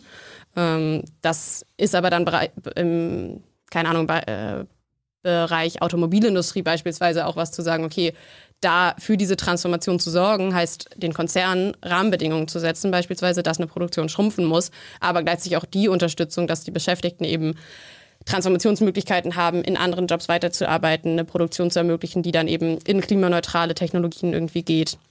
Ähm, zu sagen, es gibt kostenlosen ÖPNV für alle, dass damit eben genau diese Mobilität ermöglicht wird. Das ist ja ein viel, viel mehr bedürfnisorientiert an Politik ranzugehen, als von diesem Index, so Wirtschaft muss wachsen. Also der klassische Begriff, an der diese Problematik immer festgemacht wird, gerade für deutsche Verhältnisse, ist die Pendlerpauschale. Ähm, das, das ist sozusagen ein, ein ewig währendes Thema, dass gesagt wird, ja, es gibt eben Menschen, die müssen große Strecken zurücklegen zwischen Wohnort und Arbeitsplatz und das geht ähm, auf absehbare Zeit nur mit einem Privat-Pkw und dann kommt jetzt die Kostenerhöhung, zum Beispiel auch durch äh, CO2-Bepreisung, äh, und das trifft wieder die Menschen, die sowieso nicht genügend haben. Da kommt dann auf einmal die soziale Frage rein. Ähm, ist das eine Thematik, mit der ihr euch seriös auseinandersetzt und sagt, unsere Lösung sieht eigentlich so aus, oder sagt ihr, das muss die Politik lösen? Das ist eine Thematik, mit der setzen wir uns natürlich auseinander, weil das ist ja auch was, von wo wir ja irgendwie berechtigte Sorge und äh, Kritik auch irgendwie kommen, bekommen von Bürgerinnen und Bürgern, die irgendwie sagen, scheiße, okay, wie soll ich mir das leisten? Gleichzeitig muss man auch sagen, es ist ein Bild, was ja auch ganz, ganz viel verwendet und rangezogen wird, um eben Klimaschutz abzublocken. Also so dieses Bild der äh, Krankenschwester mit dem 15 Jahre alten Diesel mhm. äh, auf dem Land, die 50 Kilometer zur Arbeit pendeln muss zu Zeiten, wo noch kein Bus fährt oder so, ist ja wirklich so ein Bild, das hören wir immer und immer wieder dafür, dass die Fälle, in denen das wirklich so ist, bedeutend geringer sind, als wie man. Aber man, es man, gibt sie. Genau, es, es gibt sie. Gibt sie ja. ähm, es ist was, womit wir uns auf jeden Fall auseinandersetzen. Ich glaube, diese Anspruchshaltung aber, dass äh, Fridays for Future das jetzt alles lösen muss, ist komplett absurd. Ähm, klar ist, Klimapolitik kann nicht alle Probleme auch von der verfehlten Sozialpolitik der vergangenen mhm. Jahre und Jahrzehnte lösen.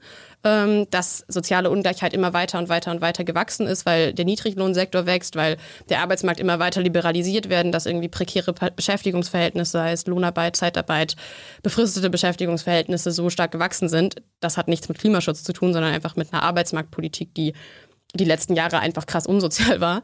Ähm, das werden wir nicht durch ein bisschen Klimaschutzpolitik irgendwie ausgleichen können. Da brauchen wir ganz, ganz andere Instrumente. Das ist eine politische Aufgabe, aber natürlich beschäftigen wir uns auch damit, damit das klar ist, so das Letzte, was wir auslösen wollen, sind so was wir in Frankreich irgendwie mit der Gelbwestenbewegung gesehen haben, ein großer Backlash aus den Teilen der Bevölkerung, die im Zweifelsfall mit am stärksten nicht nur von Klimaschutzmaßnahmen, sondern auch von Klimafolgen betroffen sind. Denn was wir erleben, ist, dass die Klimakrise ja auch eine Ungerechtigkeitskrise in sich ist. So wer heute von Folgen ähm, der Klimakrise betroffen ist, das sind die Arbeiterinnen und Arbeiter, die irgendwie, also die Bäuerinnen und Bäuer beispielsweise, die sich jetzt schon mit die größten Sorgen machen, wie können wir eigentlich unsere Ernte versichern irgendwie in den nächsten, wenn der nächste Sommer wieder ein Hitzesommer wird. Das sind die Leute, die auf den Baustellen arbeiten und nicht die DAX-Vorstände im klimatisierten Büro.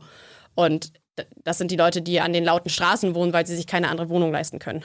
Mhm. Und die Klimakrise ist eine globale Ungerechtigkeitskrise. Sie trifft Staaten im globalen Süden stärker als die reichen Industriestaaten, aber sie ist auch in den Industriestaaten eine Gerechtigkeitskrise und eigentlich müssen wir es schaffen, mit genau den Leuten ja gemeinsam irgendwie dafür zu streiten, dass wir eine sozialere, aber eben auch klimagerechte Gesellschaft irgendwie schaffen und dahin den Weg gehen. Äh, welches sind auf diesem oder in diesem Szenario eure wichtigsten Verbündeten? Potenziell sind es die Menschen, die, also alle, die sich, die für, sich für eine klimagerechte Gesellschaft irgendwie interessieren und vor allem auch die, die gerade nicht irgendwie die reichen 5% sind, die irgendwie sich auch, ja, die am wenigsten von Klimaschutzmaßnahmen und auch von Klimafolgen betroffen sind. Ähm, äh, Bilden die nicht aber doch einen erheblichen Teil auch eurer, sagen wir mal, Aktivisten? Auf jeden Fall, weil ja. es ist ein Privileg, aktivistisch ja. unterwegs sein zu können. Ähm, hat unglaublich viel natürlich irgendwie mit Zeit, mit Geld, mit Ressourcen, mit Bildung, mit Möglichkeiten irgendwie zu tun. Ähm, daher kommt das. Fridays for Future ist nicht, also ist nicht die einzige soziale Bewegung, die überdurchschnittlich akademisch ist, verglichen irgendwie sozusagen mit der Gesamtgesellschaft. Das hat man in sozialen Bewegungen immer und immer wieder gesehen, wenn es nicht gerade die Arbeiterinnenbewegung war. Ähm, auch nichts, die. Also genau, es, selbst es gab da. bedeutende Arbeiterführer, die eben keine Arbeiter, also nicht aus dem Proletariat kamen, sondern. Genau. Und hm. das heißt aber ja nicht, dass wir nicht genau diese Allianzen irgendwie suchen können. Wir haben beispielsweise ähm, diesen Sommer zusammen mit äh, den Busfahrerinnen und Busfahrern äh, organisiert bei Verdi gestreikt in ganz, ganz vielen Städten, die eben für bessere Tarifbedingungen und Arbeitsbedingungen gestreikt haben, weil klar ist, die Jobs im ÖPNV, das sind Jobs der Zukunft und da braucht es gute Arbeitsbedingungen. Das sind einerseits, also es sind ganz, ganz wichtige Jobs für irgendwie unsere klimagerechte Gesellschaft der Zukunft. Ähm, und das sind dann genau diese Allianzen, die wir brauchen. Welche Rolle spielen Wissenschaftler? Also es gab ja, und da muss man sagen, äh, Scientists for Future haben sich orientiert begrifflich an äh, euch, ähm, an den Fridays. Welche Rolle spielen Wissenschaftler als Bündnispartner und äh, vielleicht auch als diejenigen, die, ähm, die, das, die das Fundament, du hast ja gesagt, es gibt äh, Studien, die Wissenschaft weiß es, die das Fundament eurer Argumentation liefern? Die Wissenschaftlerinnen und Wissenschaftler waren für Fridays for Future als Bewegung, die sich ja anders als viele andere vorangegangene soziale Bewegungen ähm, wirklich ganz, ganz krass an wissenschaftlichen Ergebnissen und auch eben an dem Pariser Klimaabkommen, was basiert auf dem IPCC-Report, zusammen mit politischen Entscheidungen dann daran orientiert hat, eine unglaublich wichtige Rolle. Denn sie geben der gesamten Bewegung eine riesige Legitimität, die, was wir sonst bei sozialen Anliegen ja oft sozusagen über Werte und Moral eben bekommen. Es ist beim Klima ja, Klima ist sehr abstrakt, das ist erstmal nicht ein primärer Wert. Natürlich ist es ein Wert zu sagen, irgendwie, mhm. wir wollen in einer lebenswerten Gesellschaft Lebensgrundlagen irgendwie erhalten und in, ja, noch auf einem lebenswerten Planeten irgendwo wohnen. Aber es gibt nochmal eine ganz, ganz andere Legitimität diesem doch sehr abstrakten und erstmal irgendwie physikalischen Thema Klima und Klimaschutz. Ähm, und ist für uns unglaublich wichtig, weil es auch ja, gegen bestimmte Attacken, die irgendwie immer und wieder kommen, auf eine gewisse Art und Weise irgendwie schützt und wir auch darauf Forderungen und also politische Forderungen aufbauen. Ähm, es gibt auch Bewegungen, die orientieren sich an der Namensgebung, gehen aber dann ganz andere Wege. Da hast du auch keine Berührungsängste. Ich glaube, du hast mal eine, an einer öffentlichen Diskussion teilgenommen mit einem Vertreter von Hubraum for Future. Was war das? Ja, das war, glaube ich, eine Talksendung beim mhm. Bayerischen Rundfunk. Ähm, Hubraum for Future war sehr kurze Zeit, also ich glaube, so eine Facebook-Gruppe, ähm, in der sich ja, Autoliebhaberinnen und Liebhaber or organisiert haben, die, wo die ersten OrganisatorInnen irgendwie tatsächlich noch irgendwie so ein Interesse hatten und gesagt haben, ja, irgendwie Klima, ja, okay, ähm, wichtig, aber wir wollen irgendwie weiter auch unser Auto fahren und irgendwie Autos tunen und finden das geil. Ähm, wo, glaube ich, eine Auseinandersetzung irgendwie schon richtig und wichtig und okay ist. Die Gruppe hat sich dann schnell, sehr schnell zu einem Ort entwickelt, in dem halt vor allem irgendwie von rechtspopulistischer Seite aus einfach sehr, sehr viel Hass nur noch geschürt wurde und irgendwie ja, verunstaltete Bilder von Greta und anderen Leuten gepostet wurden, Aktivistinnen auf das Übelste beleidigt, bedroht etc. wurden und damit war dann auch klar, okay, das ist keine Debatte, die man noch ernsthaft führen kann. Du hast dich aber dieser, also mindestens in dieser Fernsehsendung, ja, wie du sagst, Bayerischer Rundfunk, da bist du hingegangen und hast mit dem weiß gar nicht, Erfinder äh, oder Namensgeber dieser Gruppe, das war ein Autotuner, ein professioneller Autotuner, ähm, so unterhalten, wie wir beide uns jetzt äh, unterhalten, also engagiert, aber ziemlich cool und, äh, und eher sachlich. Ist dir das, ich glaube, der war selber ein bisschen überrascht darüber. Vielleicht hätte er eher damit ähm, gerechnet, dass, dass er aggressiv angegangen wird, was für ein doofes Schwein oder so er sei. Äh, ist, hast du dir das vorher überlegt? Wie gehe ich eigentlich mit dem um? War das schwierig zu sagen, da gehe ich hin, rede ich mit so einem überhaupt? Oder gehst du da in solche Auseinandersetzungen immer mit einem offenen Visier rein und sage, ich weiß ja, was ich will und dann rede ich auch mit jedem? Ich glaube, es gibt Leute, mit denen kann man nicht reden und sollte man es auch nicht tun und gerade nicht in öffentlichen Räumen, wo man diesen Personen dann noch mehr Legitimation gibt. Also Klim ich würde nicht zu einer Sendung gehen, wo Klimawandelleugnerinnen oder Leugner eingeladen werden. Ähm, das ist einfach falsch, diesen, ja, es sind ja nicht, das ist nicht mal eine richtige Meinung, dem eine Plattform zu geben. Und da ist ja auch gar keine Diskussion möglich, weil wir über den Diskussionsgegenstand ja schon streiten. Ähm, mhm. So gerne kann man sich über die Art und Weise, wie Klimaschutzmaßnahmen irgendwie ausgestaltet zu sein haben, kann man sich unterhalten, aber nicht über die Frage des Ob. Und da war das so, dass genau eben in dieser Gruppe war dann irgendwie klar, man kann nicht mit all diesen Menschen irgendwie sprechen. Bei ihm war es ja ganz, ganz spannend irgendwie. Er hat ja eine grundsätzliche Offenheit auch gezeigt, aber total unter diesem Vehikel, ja, wir können das ja alles durch Technologie lösen und da halt genau diese ist Debatte eine verbreitete Position. Genau, und da genau diese Debatte zu suchen und auch mhm. fundiert sagen zu können, warum das eben eine Scheinlösung ist und uns nicht von dem grundlegenden Problem irgendwie der Klimakrise irgendwie wegbringt. Das ist, glaube ich, eine Debatte, die muss man ja führen, weil es ist ja eben, das ist eine weit verbreitete irgendwie Meinung und These und eine, die auch immer und immer wieder irgendwie vorangebracht wird und da auch die Auseinandersetzung zu suchen und zu sagen, das geht nicht oder ich bin davon überzeugt, dass es nicht geht, weil aus diesen x Gründen ist, glaube ich, wichtig. Weil das sind ja genau, das sind ja Themen, die beschäftigen ja nicht nur ihn, sondern auch ganz, ganz viele andere.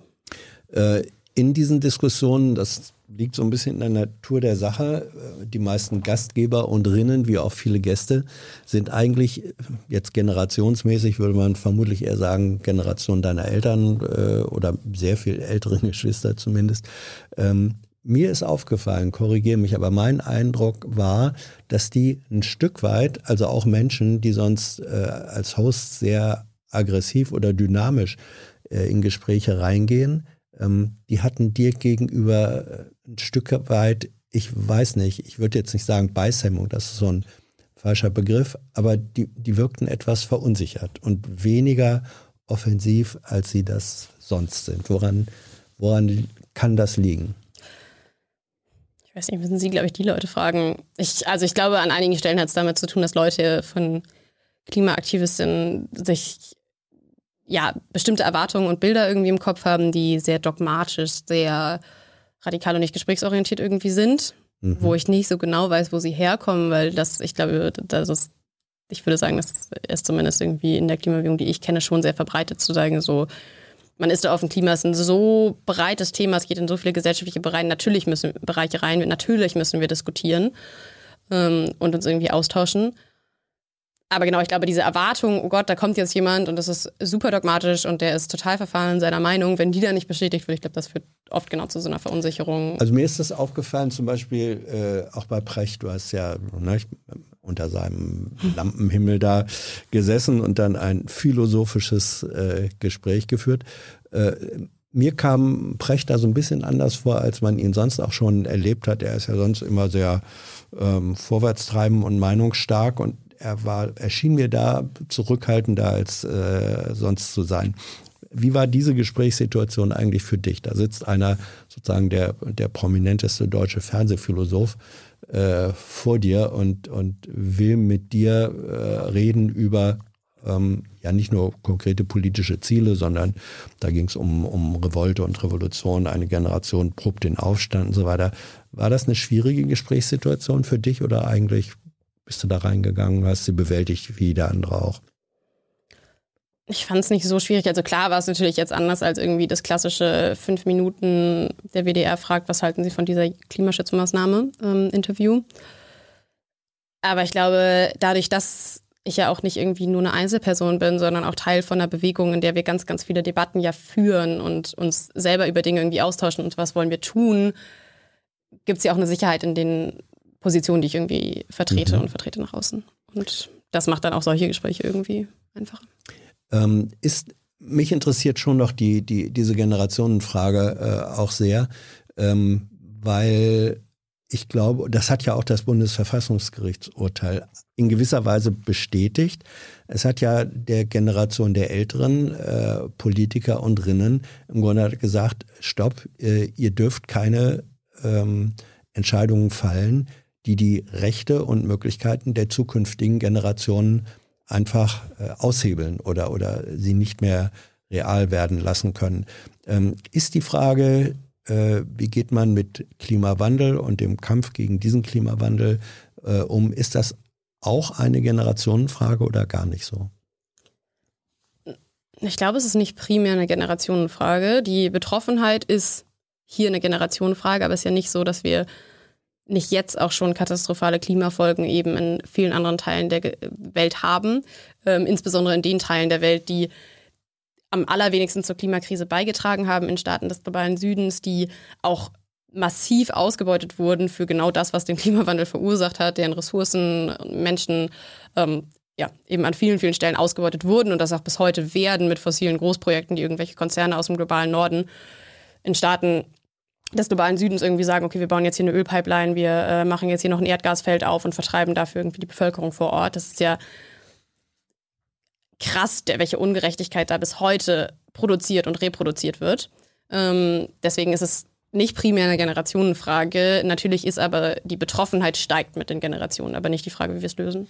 Ja, aber ähm, was ich meinte ist, ähm, oder nee, das, was ich meine, ich meinte, was ich meine ist, dass ja in gewisser Weise das, was ihr kritisiert, auch als Form des Lebensstils, auch als Form der stattgefundenen und stattfindenden Ausbeutung der Welt, das ist gleichzeitig sozusagen die Form, in der sich Menschen äh, ihr ganzes Leben lang, 50, 60, 70 Jahre lang eingerichtet haben und eigentlich vermutlich auch gar nicht so besonders schlecht gefühlt haben. Und jetzt kommt ihr daher ähm, äh, als 20-Jährige und sagt, alles falsch.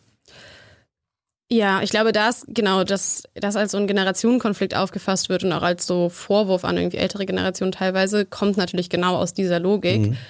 Es ist aber ja nicht eine, die Adressatinnen und Adressaten unserer Kritik und auch der Forderungen sind ja eben nicht die Einzelpersonen, sondern es ist ja ein systematisches Problem.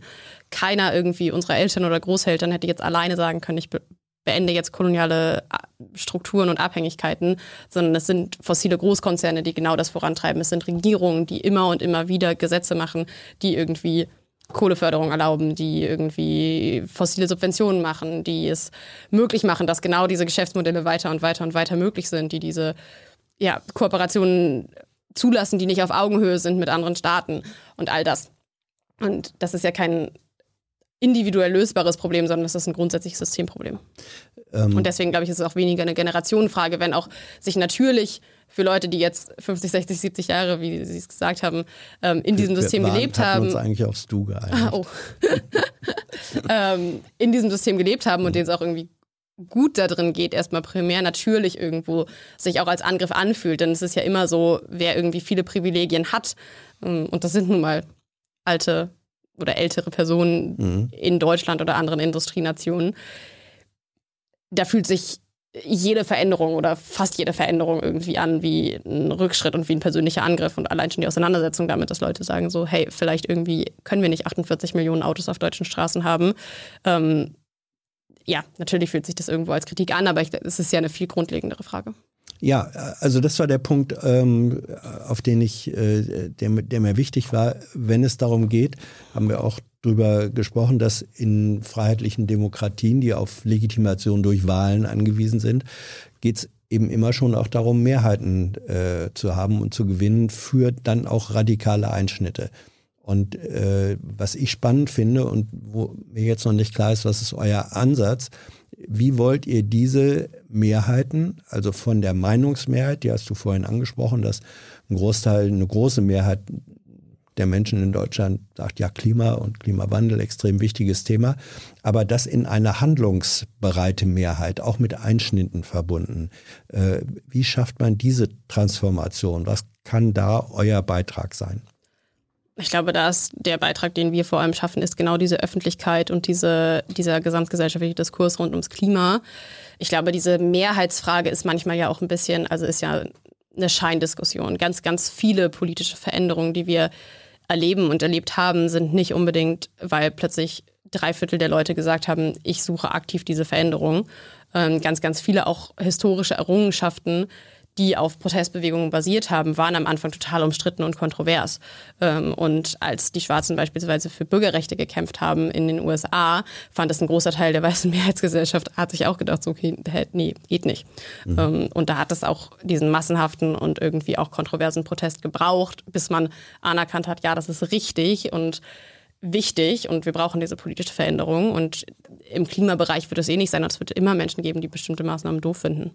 Ich glaube, da jetzt zu sagen, wir brauchen 95 Prozent, das ist was, womit wir auch vergessen, dass es auch eine politische Verantwortung gibt, weil zum Beispiel Deutschland sich zum Pariser Klimaabkommen verpflichtet hat, was schon der demokratische Kompromiss war, den die Staaten geschlossen haben, haben alle Parteien des Bundestags abgesehen von der AfD unterzeichnet. Mhm. Da jetzt zu sagen, wir ergreifen politische Maßnahmen, um das umzusetzen, ist eine Verantwortung. Die haben wir politisch. Wir müssen gesellschaftlich darüber streiten, wie das aussehen kann, aber nicht um das Ob.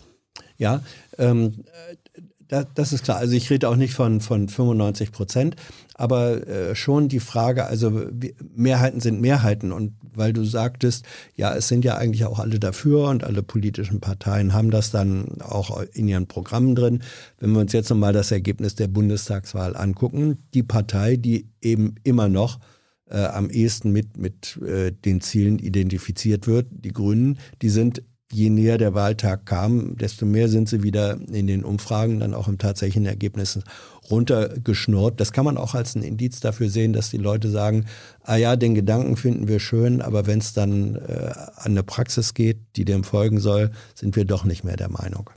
Also ich glaube erstmal, so die Grünen und die Klimabewegung sind einfach zwei verschiedene Paar Schuhe ähm, und ich würde auch jetzt nicht gesellschaftlichen Bereitschaft für Wandel und die mhm. Notwendigkeit mhm. vor allem auch an einem Wahlergebnis ähm, ablesen wollen. Das, nee. Äh, nee, also das würde, glaube ich, irgendwie verkennen, dass ernsthafte Transformation und gesellschaftliche Veränderung ist niemals primär durch Wahlen gekommen, weil Wahlen ja natürlich darauf abziehen, einen Status quo zu erhalten, vielleicht mit kleinen Einschnitten, aber ja niemals als sozusagen eine grundlegende systematische Transformation. Also das kann ja gar nicht ausgehen von einer Wahl, die irgendwie darauf, au also die genau aus sozusagen der Kontinuität ja kommt. Ähm, so, ich, also ich glaube, das funktioniert politisch ja gar nicht. Gleichzeitig hatten wir die Situation vor dieser Wahl, dass A, keine Partei tatsächlich ernsthaft ein Programm hatte, was für die Einhaltung der 1,5 Grad Grenze ausgereicht hatte. B, niemand trifft seine Wahlentscheidung nur anhand des Klimas, denn es gibt auch viele andere gesellschaftliche Bereiche, die man auch in eine Wahlentscheidung mit einbezieht. Und C, haben alle demokratischen Parteien mit der Einhaltung der 1,5 Grad Grenze beworben. Das heißt, man hätte auch jede andere Partei wählen können mit dem Anspruch zu sagen, stimmt, die wollen ja auch Klimaschutz auf eine andere Art und Weise, aber sie haben auch 1,5 Grad gesagt. So, also auch ein Olaf Scholz hat geworben mit irgendwie Kanzler für mehr Klimaschutz, eine FDP hat das gemacht, eine CDU hat das gemacht. Ja. Welche Hoffnung setzt du auf Olaf Scholz oder welche Forderungen hast du an Olaf Scholz? Er ist nun mal der Kanzler, vermutlich für die nächsten vier Jahre mindestens. Die Forderungen an Olaf Scholz unterscheiden sich nicht an den Forderungen, die wir grundsätzlich haben. Es raus aus der Kohle, raus aus den fossilen Subventionen, konsequente Verkehrswende, konsequente Agrarwende, keine neue Gasinfrastruktur. Das sind, ich habe es jetzt schon mehrfach gesagt, ja, ja. das sind an Ihnen dieselben Forderungen. Ähm, und was wir sehen, ist, dass wir mit Olaf Scholz auf jeden Fall einen Kanzler haben, der zwar plakatiert hat, Kanzler für mehr Klimaschutz, sich aber bei den paar Äußerungen, die er im Wahlkampf dazu gemacht hat, nicht gerade danach gewirkt hat. So, er hat einen Kohleausstieg 2038 verteidigt. Er ist weiterhin eigentlich dafür, dass das Dorf Lützerath, ein Dorf im Rheinland, für die Kohle abgebaggert werden soll. Ähm, hält ganz bewusst den Konflikt zwischen Klimaschutz und sozialer Gerechtigkeit offen und sagt, oh, oh, das ist aber alles ganz schwierig, obwohl seine Aufgabe als Kanzler, gerade als Kanzler einer sozialdemokratischen Partei ja wäre, genau diese Konzepte, die es ja gibt für eine sozial gerechte, klimagerechte Transformation, die nach vorne zu stellen, anstatt zu sagen, oh, wir können aber nicht so viel Klimaschutz machen, weil sozial ungerecht und oh, zu viel soziale Gerechtigkeit können wir auch nicht machen, weil das ist ja schlecht fürs Klima. Ähm, das wäre eigentlich seine Aufgabe, das voranzubringen. Deswegen das sehen wir gerade nicht, das wäre aber die Aufgabe für die nächsten Jahre. Wenn wir nochmal ähm, einen ganzheitlichen Ansatz machen, welche Rolle spielt für euch und für dich persönlich der Anteil von Transformation der Landwirtschaft und zwar sowohl was Landwirtschaft im Sinne von Fläche äh, und Biodiversität angeht, als auch von Tierhaltung, Tierproduktion, Nahrungsmittelproduktion in diesem Transformationsprozess, äh, a grundsätzlich für Lebensführung und B in Verbindung mit Klimawandel? Landwirtschaft ist ein essentielles Thema. Ähm, wir sehen ja eine Entwicklung zu immer weiter industrialisierter Landwirtschaft und auch Tierhaltung, die überhaupt nicht nachhaltig ist. Ähm, die aber genau, also ich glaube, Landwirtschaft ist ein System, in dem kann man es eigentlich sehr gut sehen, wie ein marktwirtschaftliches System mit seinen Gegebenheiten immer weiter zu diesem führt. Es gibt ein paar wenige Großkonzerne, die Subventionen sind besonders rentabel, je mehr Flächen man besitzt, beispielsweise in der EU. Ähm, man ist nur noch wettbewerbsfähig, wenn man krass industrialisiert ist. Gleichzeitig Lebensmittel sind so essentiell, das heißt, man hat diesen krassen Preisdruck, weil eben sich alle Menschen irgendwie Leben, also Lebensmittel auch kaufen müssen. Ähm, da sieht man, wozu das eben führt und dass es total schwierig ist, da irgendwie sozusagen Nachhaltigkeitsaspekte, wenn sie nicht politisch durchgesetzt werden, irgendwie da reinzubekommen, weil klar, irgendwie ein paar Biobauern können sich auch nur halten, aber eben auch nur in einem gewissen Anteil für die Menschen, die gerade ein hohes Einkommen haben und sich das leisten können. Das heißt, wir brauchen eigentlich gerade da viel mehr politische Vorgaben ähm, im Bereich Landwirtschaft, was natürlich auch zusammengeht mit Biodiversität, mit Flächennutzung, mit Versiegelung. Wir sehen, was irgendwie sozusagen zu viel mhm. Flächenversiegelung auch im Ahrtal beispielsweise dann irgendwie macht. Also ja, ganz, also ja, sehr grundsätzliches Problem und auch eins, glaube ich, wo man so systematische Probleme sehr gut sehen kann. es gibt den Ansatz von Menschen, die sich durchaus für ähm, Klimaschutz äh, und Naturerhalt engagieren, die sagen, ja, da muss eben jeder Einzelne es also sozusagen auf den Weg der individuellen, ähm, ja, seufzt jetzt tief, aber nach wie vor wird das ja propagiert und es gibt viele Menschen, die sagen, ja, nicht nur da fängt es an, sondern das ist auch der Weg. Warum, warum seufzt du da so tief, wenn das Thema kommt? Wir sind in der Situation, dass 100 Konzerne weltweit für 71 Prozent aller Emissionen verantwortlich sind. Das heißt, es sind 100 Konzerne, die durch Veränderungen bei ihnen unglaublich viel verändern können, wohingegen jeder Einzelne fast gar keinen Einfluss hat.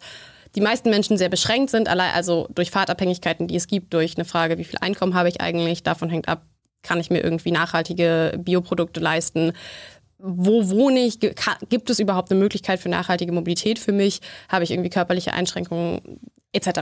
So, das heißt, das Handlung, äh, der Handlungsraum jedes Einzelnen ist sowieso unglaublich stark begrenzt und diese Erzählung von, ja, jeder Einzelne muss lösen, wir haben auch schon irgendwie eben darüber mhm. gesprochen, diese krass individualisierende, die hemmt ja total auch eine politische, also eine Politisierung, dass Leute sagen, klar, wir brauchen politische Rahmenbedingungen, sondern die entlagert diese ganze Verantwortung eben an das Individuum, obwohl klar ist, es macht sehr, sehr wenig Unterschied. Das negiert natürlich nicht, dass sich an unser aller Leben einiges ändern wird, wenn wir in eine klimagerechte Gesellschaft kommen. Wir werden weniger Autos auf den Straßen haben, wir werden weniger fliegen, wir werden weniger Fleisch essen. Das können wir aber nicht auf einer individuellen Ebene lösen. Dafür braucht es gerade, weil in den vergangenen Jahren so wenig passiert ist und es jetzt so dringlich ist, die politischen Rahmenstellungen, gerade weil es diese Fahrtabhängigkeiten gibt, dass der Handlungsspielraum der meisten so stark begrenzt ist. Und es ist ja auch tatsächlich eine Taktik gewesen von fossilen Großkonzernen, immer wieder diese Erzählung von, du kannst es alleine lösen. BP hat eine Riesenkampagne gemacht auf seiner Website, hier ist Carbon Footprint, ähm, haben die sich ausgedacht, so, oh ja, so klimaschädlich lebst du, das und das kannst du machen, um es besser zu machen. Hier mhm. sind zehn Tipps auf der Website von BP einem der größten Ölkonzerne, ähm, wo eigentlich klar ist, okay, wenn sich wirklich was fürs Klima ändern sollte, dann ist es nicht irgendwie du und deine Bambuszahnbürste, sondern dann muss BP ihr komplettes Geschäftsmodell Die ändern. Bambuszahnbürste ist irgendwie ein Lieblingsbild bei dir, ne? Ja, ich habe das Gefühl, das ist sehr exemplarisch ja. einfach. Mhm. Ähm, äh, so, sondern BP muss sein Geschäftsmodell ändern und kann eben kein Öl mehr fördern. Und das ist ja, glaube ich, das so. Wir haben grundlegende Geschäftsmodelle, die sich ändern müssen und die werden sich nicht ändern, weil ein Teil der Gesellschaft nach und nach sich nachhaltiger verhält und weil man komplett die Politik aus der Handlungs- ja, oder aus der, aus der Verantwortung entlässt. Und das haben wir auch in keinem anderen Bereich. Wir sagen ja auch nicht im Verkehrsbereich irgendwie, okay, ja, ähm, bitte überlegt euch mal, dass ihr an den Kreuzungen aufpasst, sondern wir haben eine Straßenverkehrsordnung und wir stellen Ampeln auf, um ja. eben Regeln für ein gesellschaftliches Zusammenleben zu definieren. Es gibt in dieser Debatte äh, auch einen Strang, der sagt, solange wir ein kapitalistisches äh, Wirtschaftssystem haben, und zwar global wie national, ähm, können wir letztlich die Verhältnisse sowieso nicht in dem Sinne, wie es nötig wäre, ändern, weil Kapitalismus bedeutet eben Wachstumszwang und das, was du vorhin beschrieben hast, dass Wachstum mit äh, 1,5 Grad Ziel äh, nicht vereinbar sei auf Dauer. Ähm, also ist das setzt das, was du willst, was ihr fordert, eine Überwindung des Kapitalismus voraus? Oder geht es auch mit reformerischen Ansätzen? Also ich habe das Gefühl, so Überwindung oder Reform kann sich jetzt gerade niemand so richtig konkret was darunter vorstellen. Es ist klar, es werden sich bestimmte Dinge auf jeden Fall ändern müssen, die wir gerade in einem kapitalistischen System als klar irgendwie hinnehmen. Bestimmte Dinge werden nicht mehr am Markt organisiert werden, also werden in einer klimagerechten Gesellschaft nicht am Markt organisiert werden können. Welche? Beispielsweise eine Energieversorgung. Mhm. Ähm, so oder zumindest nicht in der Form, wie sie gerade ist. So wie es wird in einer klimagerechten Gesellschaft ein Konzern wie RWE, der, ich glaube, 20 Prozent des deutschen Stroms oder so produziert, den wird es einfach nicht mehr geben. Ähm, weil alleine die Macht, die dadurch passiert, wenn ein Konzern 20 Prozent der Energieversorgung äh, dafür verantwortlich ist, so groß ist gesellschaftlich, damit natürlich politischer Einfluss einhergeht, der aber in einer Demokratie sollte ein Konzern eigentlich keinen politischen Einfluss haben. Das kann nicht sein. Solche Konzerne wird es nicht mehr geben können. Ähm, und das Staatliche Energieversorgung? Dezentral in Bürgerhand. Also da gibt es mhm. verschiedene Ansätze und ich glaube, dass so das kann ich gar nicht durchdefinieren. Ähm, aber es ist auf jeden Fall, also so bestimmte Dinge sind irgendwie klar, die es auf jeden Fall nicht mehr geben kann. Ähm, und wo auch irgendwie klar ist, okay, wir werden Rahmenbedingungen so verändern, dass Leute dann, also manche werden sagen, ja klar, das sind irgendwie nur Gesetze in, innerhalb irgendwie eines kapitalistischen Systems. Andere werden sagen, dann ist es schon gar nicht mehr kapitalistisch, wenn es so viele Regularien irgendwie gibt. ich habe das Gefühl, das sind so Schlagworte, die an der Stelle gar nicht so richtig weiterhelfen, sondern wo wir einfach gucken müssen, wo sind die Probleme, wo es auf jeden Fall so, wie es gerade ist, nicht weitergehen kann. Ja, ich bin darauf gekommen, weil in einem Gespräch hast du mal so eine äh, etwas vage äh, Formulierung gehabt und gesagt, naja, ob das nun äh, eine komplett andere Art des Wirtschaftssystems braucht oder was innerhalb unseres Systems noch möglich ist, das ist, äh, ist noch nicht entschieden oder das ist noch offen. Das war so ungefähr die Formulierung.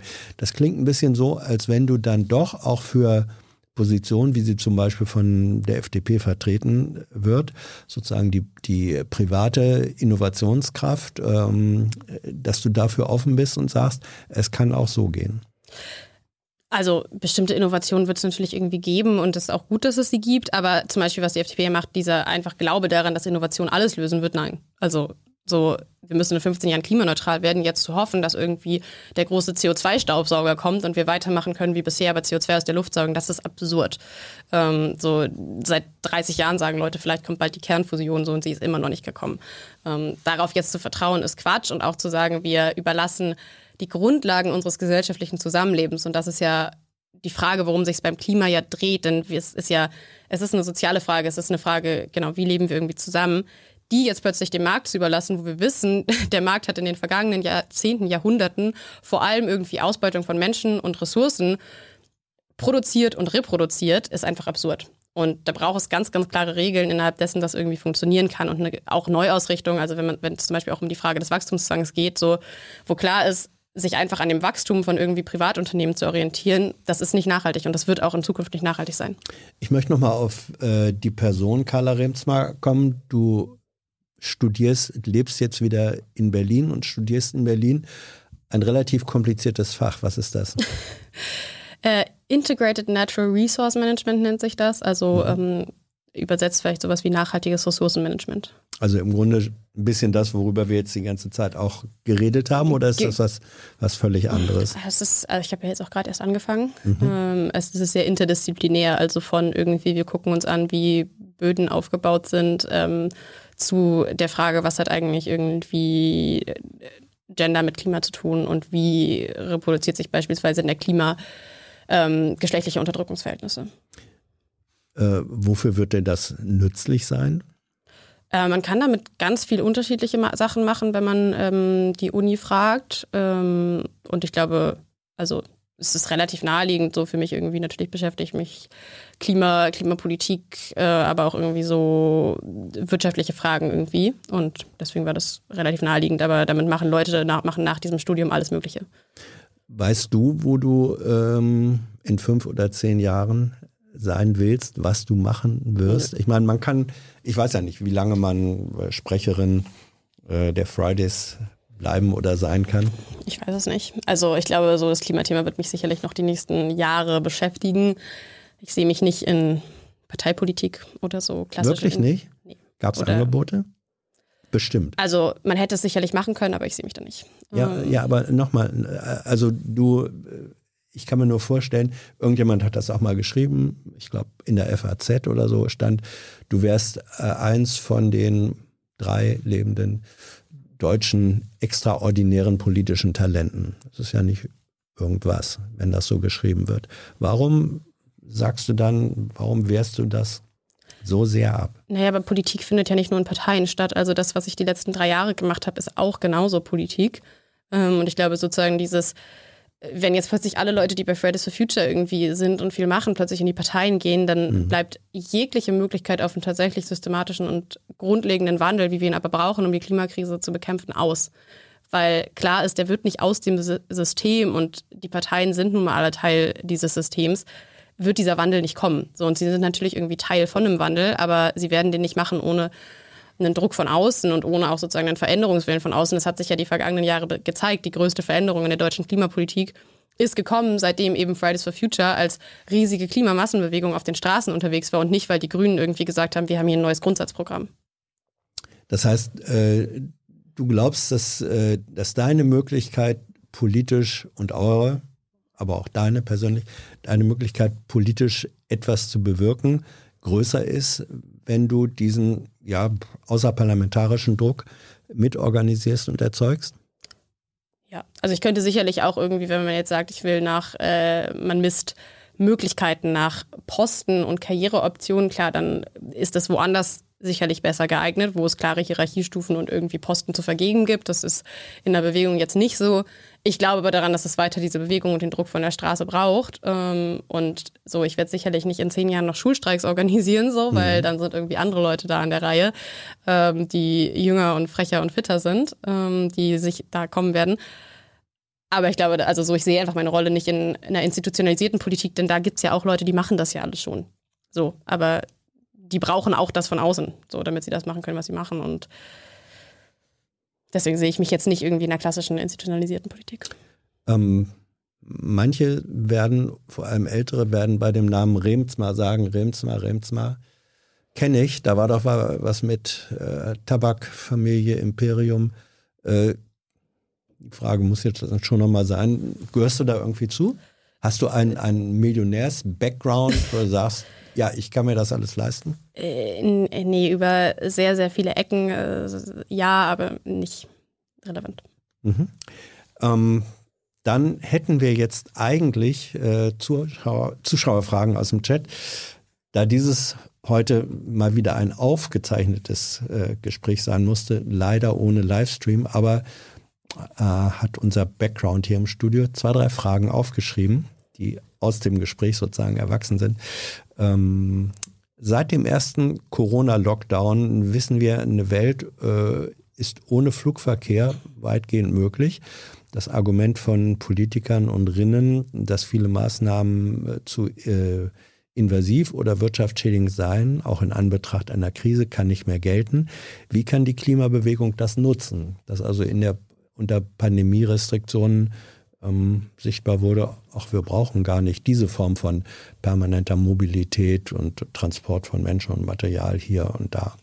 Oder also, ist das eine Chimäre? Ich habe das Gefühl, dieser Diskurs über war Corona eigentlich gut fürs Klima ist schon so ein bisschen so ein Scheindiskurs, weil die Corona-Krise hat vor allen Dingen erstmal ganz, ganz viel Leid produziert und auch die Einschränkungen und auch Mobilitätseinschränkungen haben ja an ganz, ganz vielen Stellen irgendwie Leid produziert und auch irgendwie Dinge durcheinander geworfen, ähm, die für unser gesellschaftliches Zusammenleben irgendwie sehr essentiell sind was klar, was sich irgendwie zeigt, ist ja auch so, die Emissionen waren im Dezember 2020 schon wieder höher, als sie es vor der Corona-Pandemie mhm. waren. Ergo, die Corona, also so, das war nicht faktisch gut fürs Klima, auch wenn die Emissionen kurzzeitig runtergegangen sind, weil Produktion eingestellt war, weil wir uns weniger bewegt haben. Ich glaube, was der viel relevantere Moment ist, ist, dass die Corona-Pandemie, zumindest was ich irgendwie so in meinem Umfeld, aber auch bei anderen Leuten mitbekommen habe, nochmal zu einer Repriorisierung von was ist eigentlich irgendwie wichtig im Zusammenleben und auch einer Wiederpriorisierung zum Beispiel von Gemeinschaft und gemeinschaftlichem Zusammenleben und irgendwie einer zwischenmenschlichen Solidarität und Verbundenheit geführt hat und auch so dieses Infragestellung von so einer immer größeren Vereinzelung und Beschleunigung in so einem gesellschaftlichen Zusammenleben wo irgendwie plötzlich klar war, oh, ist nicht das, was eigentlich irgendwie für uns wichtig ist, doch eher ein zwischenmenschlicher Kontakt. Die Sachen, die wichtig sind, sind irgendwie Bildung, Gesundheit ähm, und gar nicht nur die Frage, okay, bin ich irgendwie in dem krassesten Job mit dem höchsten Gehalt und dem meisten Prestige unterwegs. Und ich glaube, das ist das, was viel essentieller ist. Also ich habe ja schon über die Frage von, was sind eigentlich Bedürfnisse, menschliche, gesellschaftliche, ja auch gesprochen. Und ich glaube, dass wir da, das ist der viel relevantere Punkt, wo wir irgendwie eingreifen können.